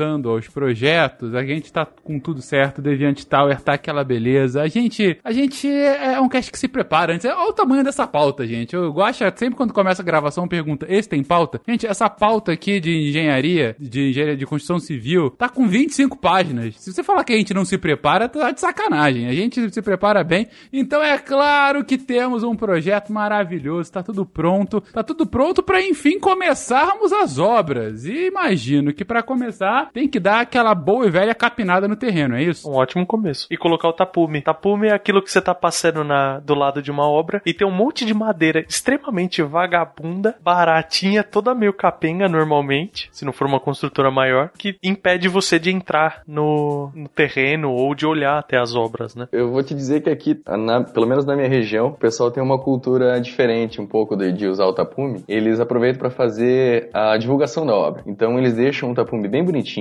pintam ele e tal, e depois eles eh, colocam como se fosse um outdoor, mas no tapume mesmo, com os projetos ou com o slogan da, sei lá, da, a logo da, da construtora, enfim, né? Telefone para contato para você fazer a, a compra. Então eles estão aproveitando mais isso aqui. Mas realmente obras muito menores é aquelas tábuas caindo aos pedaços. Mas a minha pergunta pra você é: is- é- isso é feito manutenção? Porque aqui eles fazem isso, mas eles fazem uma vez só. Aí depois toma chuva, toma sol, já vendeu 70% do prédio, meu, fica largado as traças. Então ele fica muito feio em pouquíssimo tempo. Eu vou começar a prestar mais atenção. Eu nu- nu- nunca percebi que ele está tão feio assim, né? Mas eu vou começar a cuidar. Em Balneário Camboriú tá escrito visite pela manhã. Muito justo. Então tá, tapumes colocados, aquela capinagem bonita. E aí, gente? Aí entra as máquinas para escavar as fundações, né? Na verdade, não. É, você tem que fazer o gabarito da obra, né? Então, você tem que posicionar as estacas, é, algum- alguma forma de marcar dentro do teu terreno, depois de- da limpeza e de feita a terraplenagem, né? Sempre é necessário, você, é, com uma máquina, você remove as primeiras camadas de solo e você fica com o solo é, sem, sem muita matéria orgânica, de, de questão de folhas, galhos, essas coisas que atrapalham bastante. Aí você deixa ele o mais nivelado possível e coloca esquema. Tem várias formas de locar uma obra, sabe? Mas é, normalmente se usa uns cavaletes de madeira que você passa linhas e marca as estacas, que é ali onde vai ser perfurada a, a sua fundação. E aí começa de fato aquele furo gigantesco que é onde a fundação efetivamente vai ser feita. Exato. Aí, aí tem empresas especializadas é, na escavação, elas vêm, removem o material. Isso é, dizendo, por exemplo, numa estaca escavada, né? Tem vários tipos de fundações, dependendo do tipo de solo, dependendo da- do tipo da sua obra, né? Mas, por exemplo, uma estaca escavada, que é o mais comum se o solo tiver. Na verdade, é o mais comum porque ele é o mais barato, né? Com um solo bom, um solo que não tenha problema com o nível de água aflorando. Você consegue é, entrar com a broca no solo, remover o material e depois posicionar a armadura e concretar. Por exemplo, se o teu solo tiver água encharcado, você é, escava, você faz a sondagem, né? Não escava não, você faz a sondagem e descobre que tem nível de água muito próximo. Uma das técnicas de, de fundações é a hélice contínua. Ela é uma broca gigantesca e no meio ela tem um tubo em que vai ser colocado, injetado concreto, um concreto específico para esse tipo de fundação e ele vai entrar pressurizado. Então a broca ela vai descendo até a profundidade de cálculo, né, que foi dimensionada, e aí a hora que ela começa a remover o solo, antes que a água infiltre, você por cima, lá por cima da, da, da broca, você bombeia concreto pressurizado e aí ele vai substituindo o que você tira de terra, ele vai concretando. A hora que você remove toda essa camada de solo, o teu concreto já está lançado e depois você chega com a armadura e coloca depois. Você vem com o aço e empurra ele para dentro da estaca mesmo. Como o concreto ele é mais denso que a água, ele empurra, ele expulsa a água para fora. A água ela não tem força para entrar no furo pelas laterais e a água que formou dentro do furo, que já estava dentro do furo, é expulsada para cima. Então é, é uma técnica bem, bem legal. E tem outra que eu acho que muita gente conhece também pelo, pelo transtorno que ela causa, que é o bate-estaca. Ah, como não reconhecer? Você já ouviu isso? Você com certeza já ouviu isso em algum lugar. Você já xingou isso em algum lugar, né? Não é nem só ouvir, você já Porra, quantas vezes? Provavelmente num sábado, às 7 horas da manhã, você ouviu aquele barulho infernal, ritmado, que não te deixa mais dormir. Você chegou a colocar um quadro na parede para esconder a fissura que abriu, né? Pô, é uma possibilidade. E pra que que serve essa bendita invenção humana? o solo ele é mole o suficiente, é igual um prego. Eu vou colocar um prego na madeira, só que isso numa escala gigante. O meu prego, ele não é feito de aço, ele é feito de concreto, é uma estaca de concreto. E o bate-estaca, ele é simplesmente um martelo gigantesco. Ele é um peso que você puxa ele para cima, solta, puxa ele para cima e solta. Então ele é mu- muitas vezes ele acaba sendo menos custoso. É, ele é uma opção para solo encharcado também, né? Porque você pode fazer isso com uma estaca pré-fabricada. Você produz várias estacas, ah, normalmente 6 metros, né? É, na construção civil tem bastante, né? De 6 e 12, porque é, é o tamanho da barra de ferro. Aí para não ter muito desperdício, você faz proporcional, né? Então, estacas de 6 metros, você posiciona ela e começa a cravar. Aí ela não chegou no limite, que a gente chama de impenetrável. Você, quando ela não desce mais, se ela continuar descendo, você posiciona outra, faz uma emenda, é, normalmente é emenda soldada, e você continua cravando até você atingir a,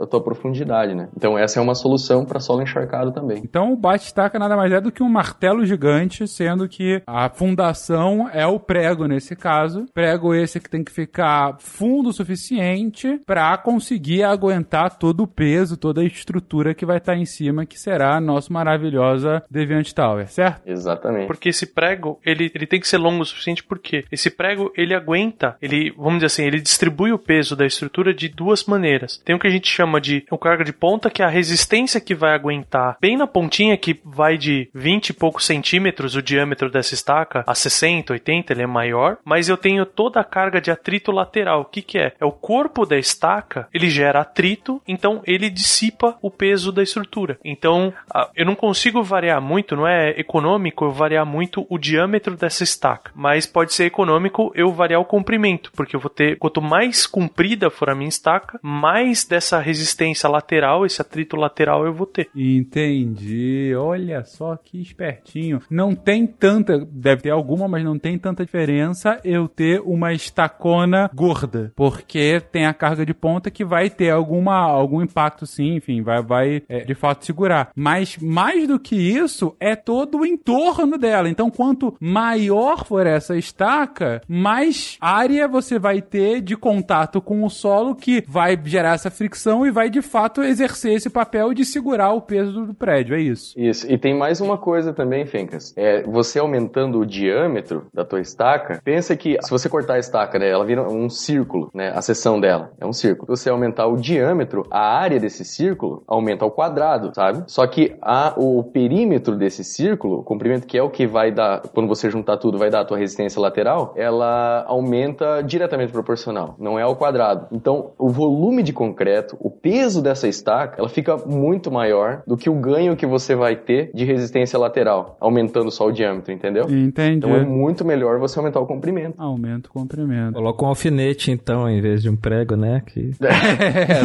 Bem exatamente.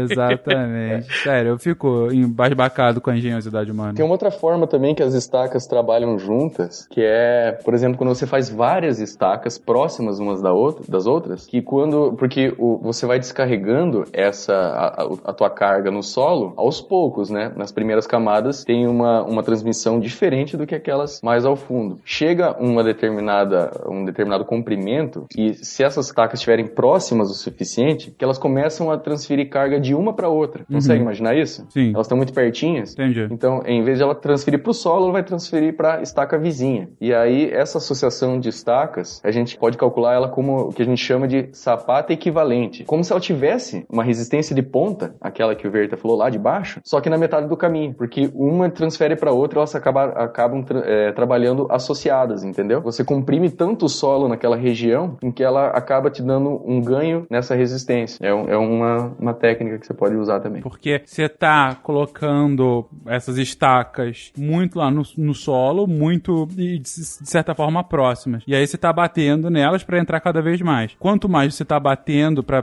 ficar bem estável lá, o solo, que tem uma certa granularidade, dependendo ainda mais do nosso, que a gente tá fazendo na praia, né? Então, tá lá que aí tem, tem areia. no- Eu falo nossa como se fosse um negócio, mas é real, gente, é real, não está só na minha cabeça. Nos nossos corações. E nos nossos corações também. Aí o, o solo, esse mais arenoso, ele tá ficando cada vez mais comprimido, o que pra gente é ótimo, porque ele tem a maior compressão dá maior estabilidade, né? Não vai ficar aquela coisa molenga. E aí chega num ponto, dependendo dessa distância das demais estacas, que uma tá comprimindo de um lado, a outra comprime do outro também. E deixa a estabilidade ainda maior. Então, elas atuam juntas e podem e, e acabam potencializando o ganho delas como, como grande fundação da nossa, da nossa torre, certo? Isso aí. Terminando as estacas, como eu comentei antes, que às vezes uma estaca só não é suficiente para resistir a, a, aos esforços que vêm do pilar. Porque o que, que acontece? Não é só a carga vertical que vem do pilar. Vem, por exemplo, o, o, o prédio, às vezes ele tem a tendência a tombar, a deitar. Então ele uh, transfere flexão, né? Então, para você, se você conseguir colocar duas estacas uma do lado da outra, você consegue um braço de alavanca maior. Então você precisa de menos concreto,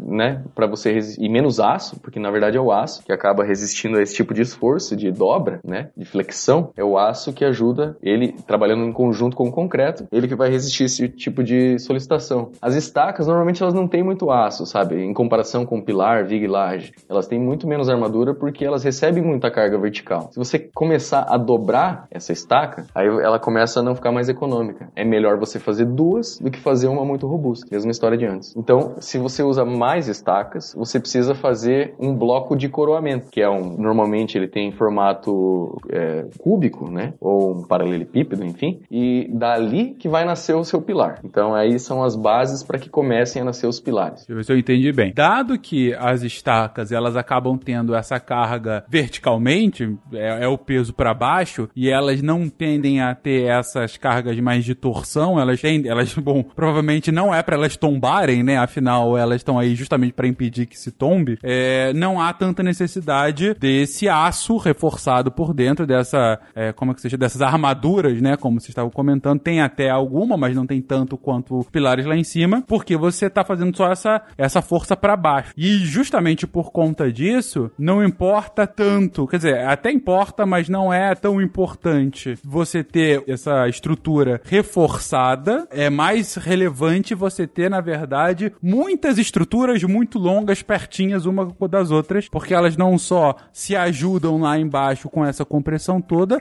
quanto elas impedem de dobrar, de tombar de fato. E aí, para juntar todas essas estruturas, todos esses nossos pregos que estão um do lado do outro. Na cabeça dos pregos coloca-se um paralelepípedo, que você disse um nome que eu acabei de esquecer. O bloco de coroamento. Bloco de coroamento. Pô, se fosse só bloco, eu ia ficar triste. Aí eu esqueci esse nome, bloco.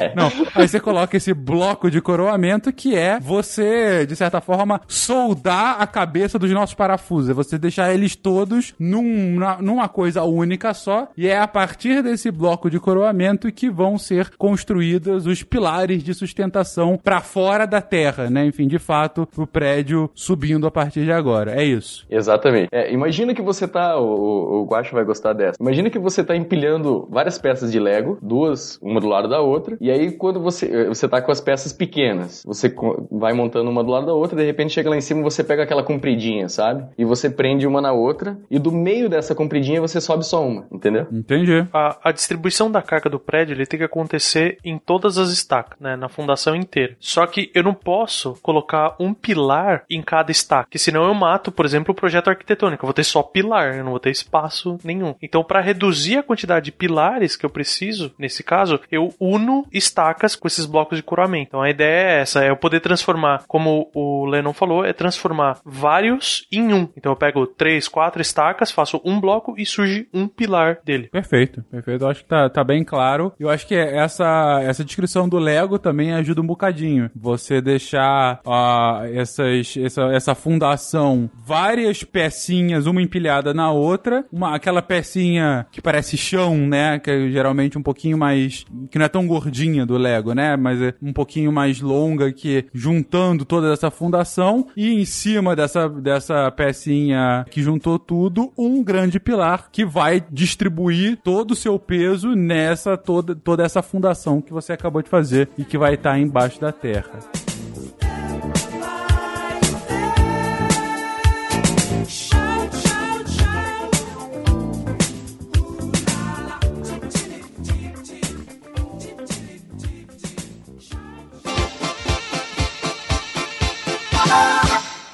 Nossa fundação está profunda, está linda, está extremamente estável, o que para praia é, é, complicado e mais uma vez temos o peso da responsabilidade para que a gente consiga lidar, que é esse nosso projeto arquitetônico. E aí, gente, depois dessa nossa fundação? Aí vem os lindos pilares, né? Quer falar aí, Verta? Não, é que agora você vai ter que escolher como que você vai querer fazer esse prédio, porque a gente tem é, alguns tipos de, de estrutura que a gente pode fazer. Tem a estrutura que a gente chama de convencional, que são pilares vigas, lajes, a vedação, né, as paredes, elas não recebem basicamente carga, a carga tá toda nessa estrutura. Então, um exemplo clássico é um apartamento que você compra, no qual você pode tirar, você tem a opção de tirar uma, uma parede. Eu posso tirar aquela parede que o, o andar não vai cair porque não tem peso sendo suportado por aquela parede. Então, toda a carga do prédio tá em cima de pilares, vigas e a própria laje, que seria o piso unificando tudo isso. É, a, a estrutura são os seus ossos e as vedações são a sua pele, sabe? É, a tua pele não tá resistindo ao peso do teu corpo nem nada, mas é os seus ossos que tá fazendo isso. Aí uma segunda opção que você tem é de o que a gente chama de bloco estrutural. O que, que é? é? Quem vai segurar a carga do prédio é a alvenaria. Então eu vou usar um bloco, um tijolo especial para isso, que vai fazer toda a distribuição das cargas no, nas paredes. Um exemplo clássico disso é uma. Se você tem uma parede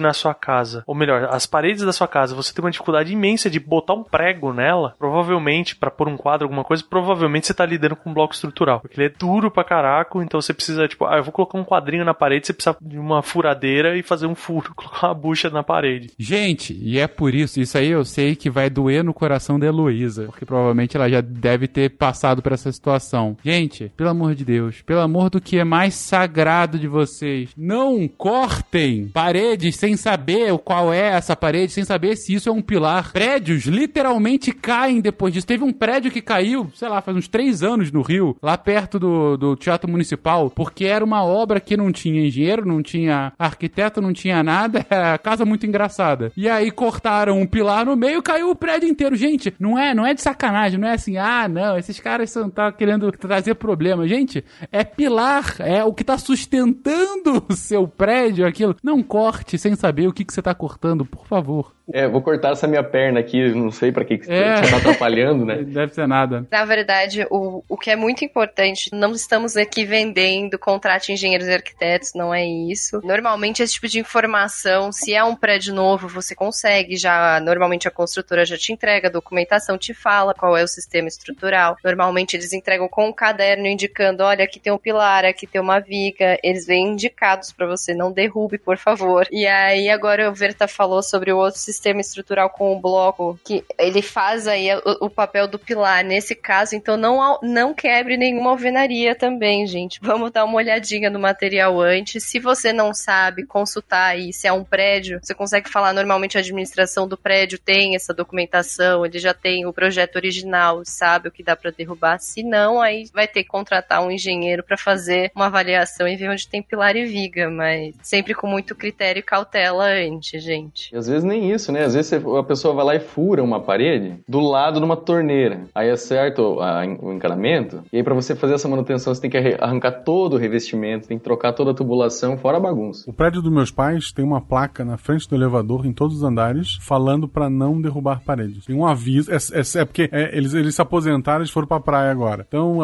apartamento lá, não sei o tipo de pessoa que mora lá, tem um aviso em todos os andares pra não quebrar parede. Assim, isso é sério. Posso tirar uma foto e postar.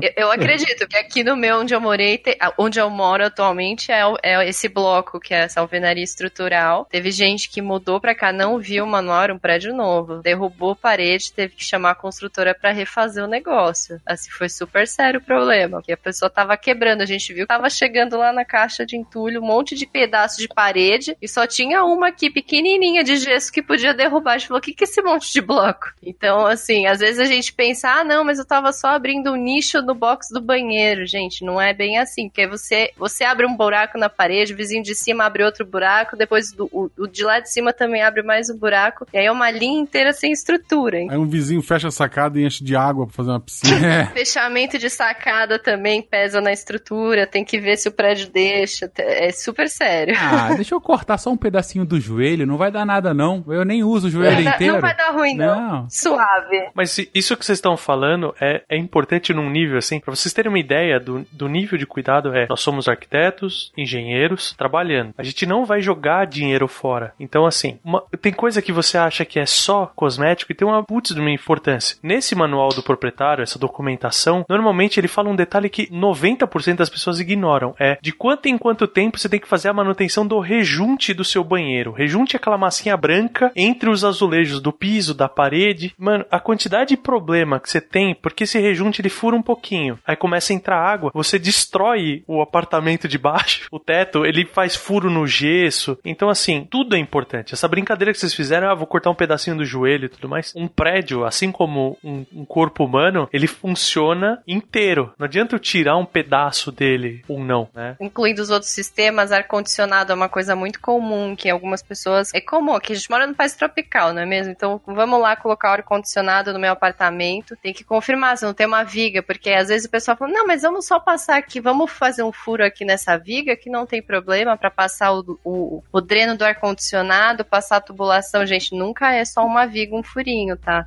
Então não é, não é só a parede que não pode derrubar, é o furo da viga. Tem que pensar. É que não dá pra fazer, mas tem o lugar certo, né? Tem o lugar certo, às vezes não dá para fazer, né? Se é alvenaria estrutural, dependendo do que for, realmente não dá. Deixa eu só colocar esse canudinho aqui passando pela minha rótula. Não vai dar nada, não. Vai ser só um negocinho que vai, vai ficar style. Mas esse canudinho refresca.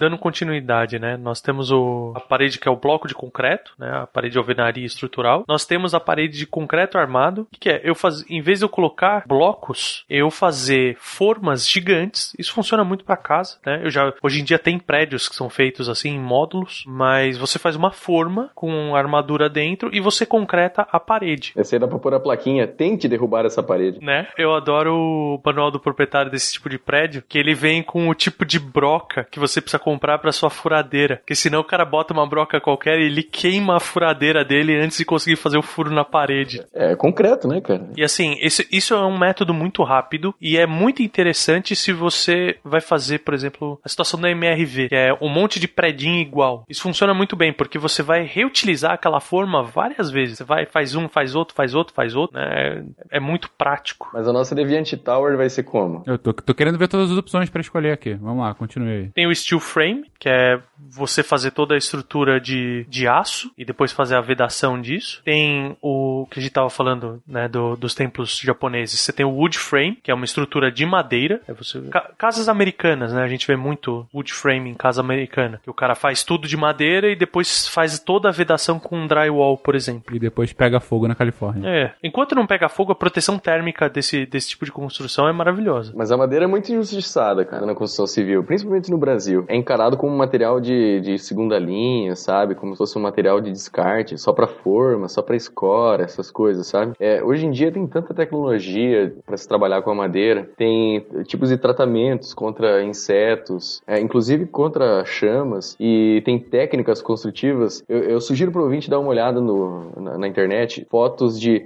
é, obras em madeira laminada colada. Cara, são, são coisas mais lindas, assim, sabe? Você seleciona os trechos da madeira que são melhores, você cola uma na outra e você faz o formato que você quiser. E o desempenho estrutural da madeira é muito bom, é muito bom mesmo. Só que é, a gente usa só para pontos secundários da construção, né? Isso é, é, bem cultural nosso, esse descaso mesmo com a madeira. Eu acho que o último, a última técnica que vale a pena falar é o que a gente chama de concreto protendido. O que, que é? Eu vou fazer uma laje para diminuir a espessura dela, para eu precisar de menos concreto e menos armadura, eu coloco cabos dentro dela. Aí de novo a gente vai pedir ajuda dos nossos queridos macacos. Quando tiver tudo concretado, eu vou colocar, eu, eu deixo a pontinha desses cabos para fora. Né? Um, um lado dele tá travado dentro do concreto e o outro tá para fora da estrutura. Eu vou vir com esse macaco hidráulico e eu vou puxar esse cabo. Porque eu tensionando esse cabo, eu enrijeço toda a estrutura. Eu, eu acho que assim, é, é para entender bem como é que funciona né, o, o protendido, acho que primeiro a gente seria importante entender, entender como é que funciona o concreto armado. É, vamos pensar o seguinte: o, o Verto até comentou antes, o concreto, ele resiste muito bem à compressão, você apertar ele, sabe? Você tentar comprimir ele, ele resiste muito bem. Se você tracionar, tentar esticar o concreto, ele já não responde tão bem assim. O aço já responde muito melhor, sabe? Então você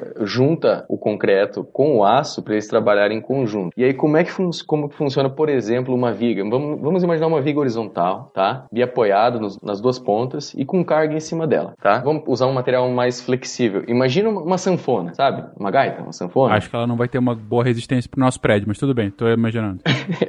É, então, imagine que ela tá esticada, tá? E ela tá presa nas duas pontas. O meio dela vai descer, beleza? Consegue ver isso? Uhum. Então, a parte de cima, você vai ver que as dobrinhas da sanfona, elas estão se aproximando uma das outras, tá? E a parte de baixo, elas estão se afastando. Então, embaixo, ela tá sendo tracionada, ela tá sendo esticada. E em cima, ela tá sendo comprimida. Por isso que na, nós, numa situação dessas, se você for olhar a armadura dessa viga, ela vai ter muito mais aço embaixo do que em cima. Em cima, normalmente, a gente coloca o aço só para amarrar os estribos, que é aquela, aquelas argolas que ficam em volta, sabe? O ferro de baixo é que vai tracionar, ele vai ficar ne- nessa posição. Se você pegar esse, esse aço e esticar ele, preso pelas pontas, você concorda comigo que ele vai trazer essa sanfona de volta? Que ela vai voltar a, a, a, a comprimir embaixo, vai, tornar ela naquela posição inicial dela, todas paralelinhas. Sim, mais homogênea, sim. Isso, então você esticando o aço, você faz com que o concreto que está em volta, ele não sofra tanto esse esforço de tração. Você joga ela, a viga, para cima, que a gente chama de contra-flecha. Lembra que a flecha antes era esse formato em arco que a viga fica quando tem muita carga? A contra-flecha é para cima, e é um efeito que acontece normalmente em estruturas protendidas. Você estica o cabo, joga esse elemento estrutural para cima, para que a hora que você colocar a carga nele, ele voltar num estado mais confortável para o concreto. Então você consegue ven- vencer vãos maiores e cargas maiores com o concreto protendido. Tá, tá, tá explicado. Ou seja, você acaba utilizando a fortaleza do concreto na hora de comprimir e a fortaleza do, do aço na hora de estender. E aí você Exato. distribui a proporção de cada um deles de acordo com onde que a força vai ser executada. Se ser de compreensão ou se vai ser de extensão. E aí, dessa forma, você não tem concretos, é, é, vigas de concreto quebrando no meio, ou não precisa gastar tanto com aço, uma viga inteira de aço ficaria menor e mais cara. Exato, você faz cada material trabalhar naquilo que ele é bom. Então, para você ter uma, uma ideia na diferença de resistência mecânica do concreto para o aço, o, o concreto, um concreto tradicional, assim, para estruturas é, de edifícios, normalmente eles têm uma resistência mecânica de 30 MPa. O que, que, que, que é um MPa? É, é um megapascal, é um milhão de pascais. O, um pascal é um newton de força por metro quadrado, tá? Então, 30 MPa é 30 milhões de newtons em um metro quadrado. É isso que mais ou menos os concretos. Na verdade, ele resiste mais que isso, né? Essa é a resistência característica dele, que é uma classificação que a gente dá, tá? É, então, o, o concreto ele resiste a 30. O aço, esse aço comum, ele resiste a 500 MPa, tá? O aço utilizado na protensão, ele resiste a 1900. É muita coisa. O concreto a 30, o aço normal 50, é, é 500, quer dizer, 500 ou 600. E o, o aço protendido 1900. É porque ele vai aguentar bastante desaforo. Assim, no concreto armado, você deixa o aço, ele vai só trabalhar quando ele for requisitado. No concreto protendido, você já requisita o trabalho dele antes de ele realmente precisar. Então você já está sugando ali, né, o máximo de eficiência que ele pode ter. Lembra da nossa ponte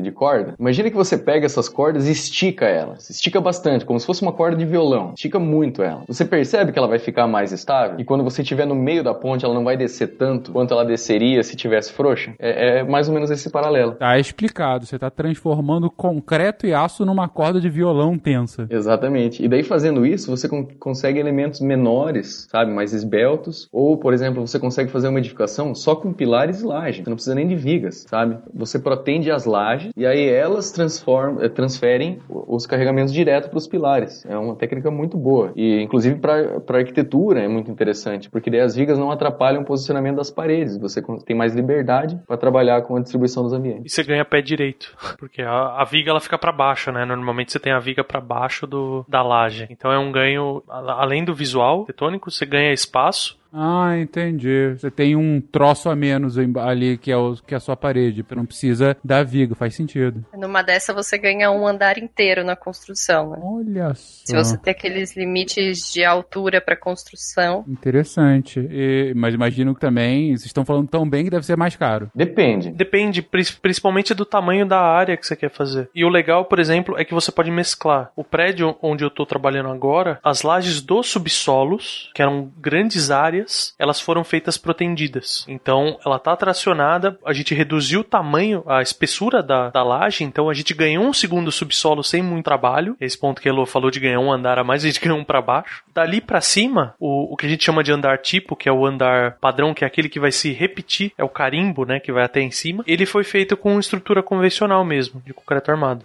Esse é, é legal, ele é muito bom, ele pode até ser um pouco mais caro, mas você pode aplicar ele só onde você precisa dele. É, a gente na pré-fabricação usa muito, sabe? É, porque você ali dentro de uma indústria você tem as formas normalmente metálicas, né? E primeiro já dá um acabamento melhor nas peças e outra daí você tem a cabeceira, que é o que, é, o que fica nas pontas, as duas cabeceiras, é onde você vai prender essa cordoalha para você esse cabo de aço que a gente chama de cordoalha, tá? Você tem a estrutura já pronta para fazer isso em série. Então você consegue protender várias ao mesmo tempo ou usando sempre o mesmo equipamento. É, você tem uma estrutura já pronta para isso. Então acaba ficando mais barato você utilizar pré, na pré-fabricação o sistema protendido. Ele é bem usado. Você já entrega ela protendida, né? Sim, já entrega ela pronta. Até curvadinha para cima, assim, até bonito. É, então mó legal isso. Bom, vimos aqui então as seis possibilidades de construção da Deviant Tower: o concreto protendido, o concreto armado, a alvenaria mais convencional, a alvenaria estrutural, o steel frame e o wood frame. E qual vai ser que a gente vai usar? O que a gente vai usar? A gente só vai decidir no próximo episódio, porque tal qual uma obra, o Deviante às vezes também enrola para entregar o seu projeto pronto. E na verdade esse episódio já ficou gigantesco. Ainda tem que falar muito sobre o processo construtivo em si, tem que falar sobre questões relacionadas à segurança, tem que falar sobre outras questões relacionadas à construção civil. Por mais que a Deviant Tower seja muito relevante, a gente tem que falar de uma porrada de outras coisas que você vê aí à sua volta e que são frutos da construção civil. Temos que falar sobre como a construção, a construção impacta o seu cotidiano, como que ela acaba sendo feita para pequenas reformas, para o seu dia a dia, para você, por favor, não cortar a sua viga nem a seu pilar, pelo amor de Deus, não derrube o seu prédio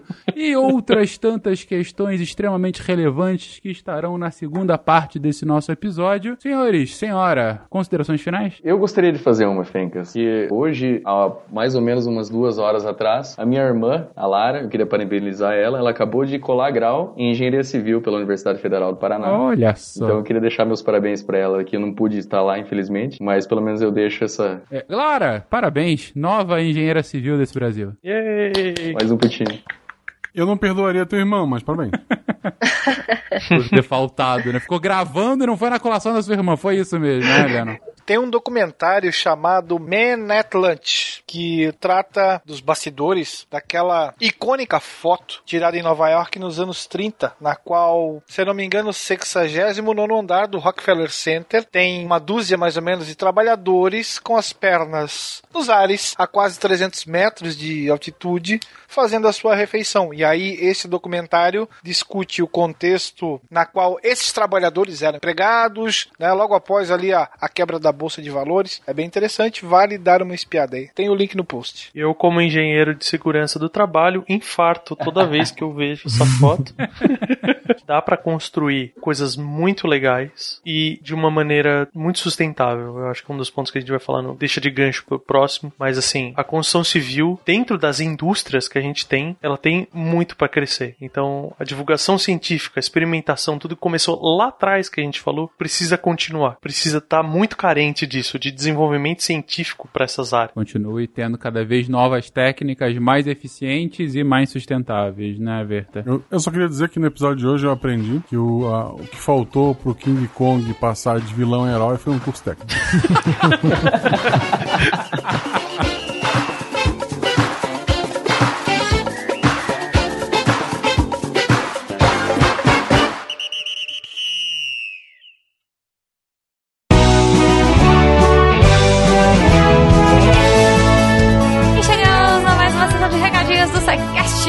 sou a Jujuba. Espero que vocês tenham curtido esse episódio. Construção civil, maravilhindo. É, eu tô aqui brincando com os meus bloquinhos de Lego, enquanto o Guaxa não vem, porque quando o Guaxa vem eu guardo tudo, porque eu gosto muito do Guaxa, não gosto que ele fique pisando em Legos.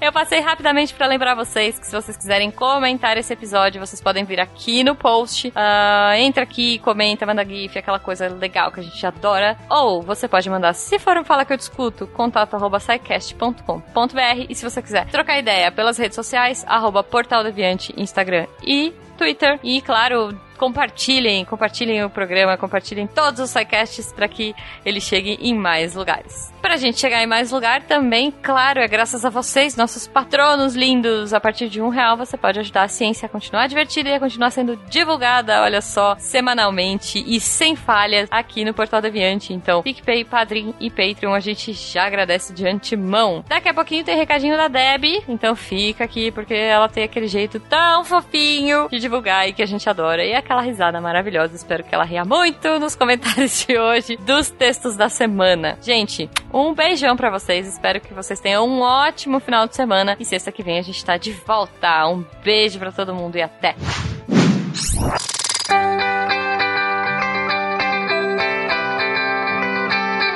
Quem lê os textos da semana foi daqui que já vai fechar?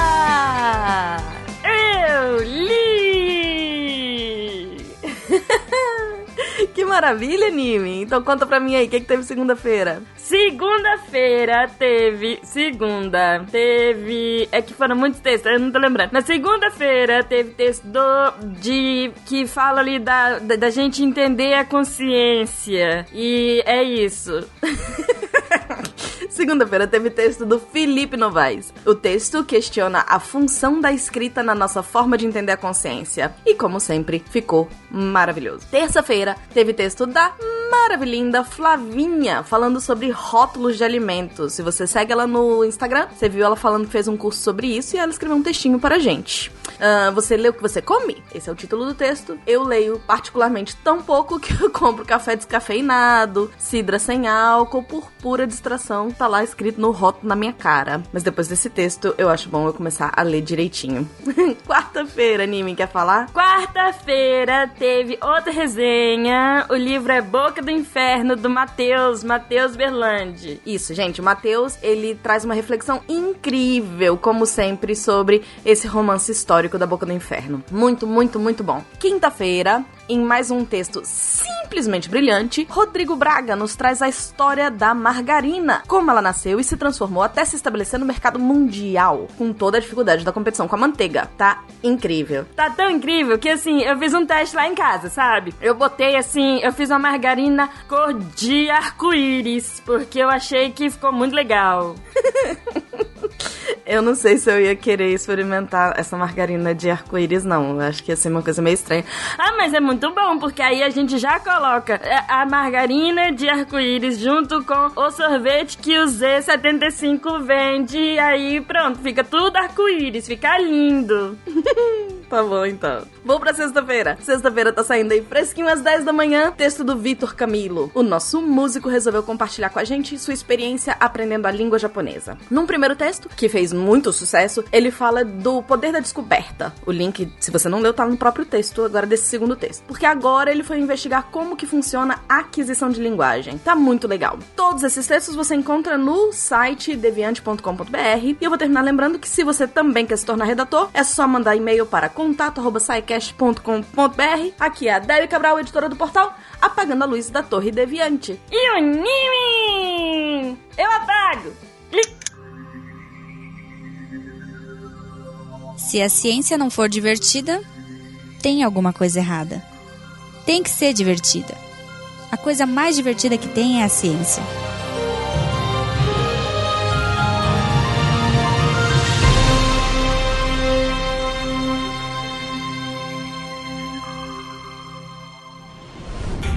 Este programa foi editado por Tapcast. Edições e Produções de Podcast.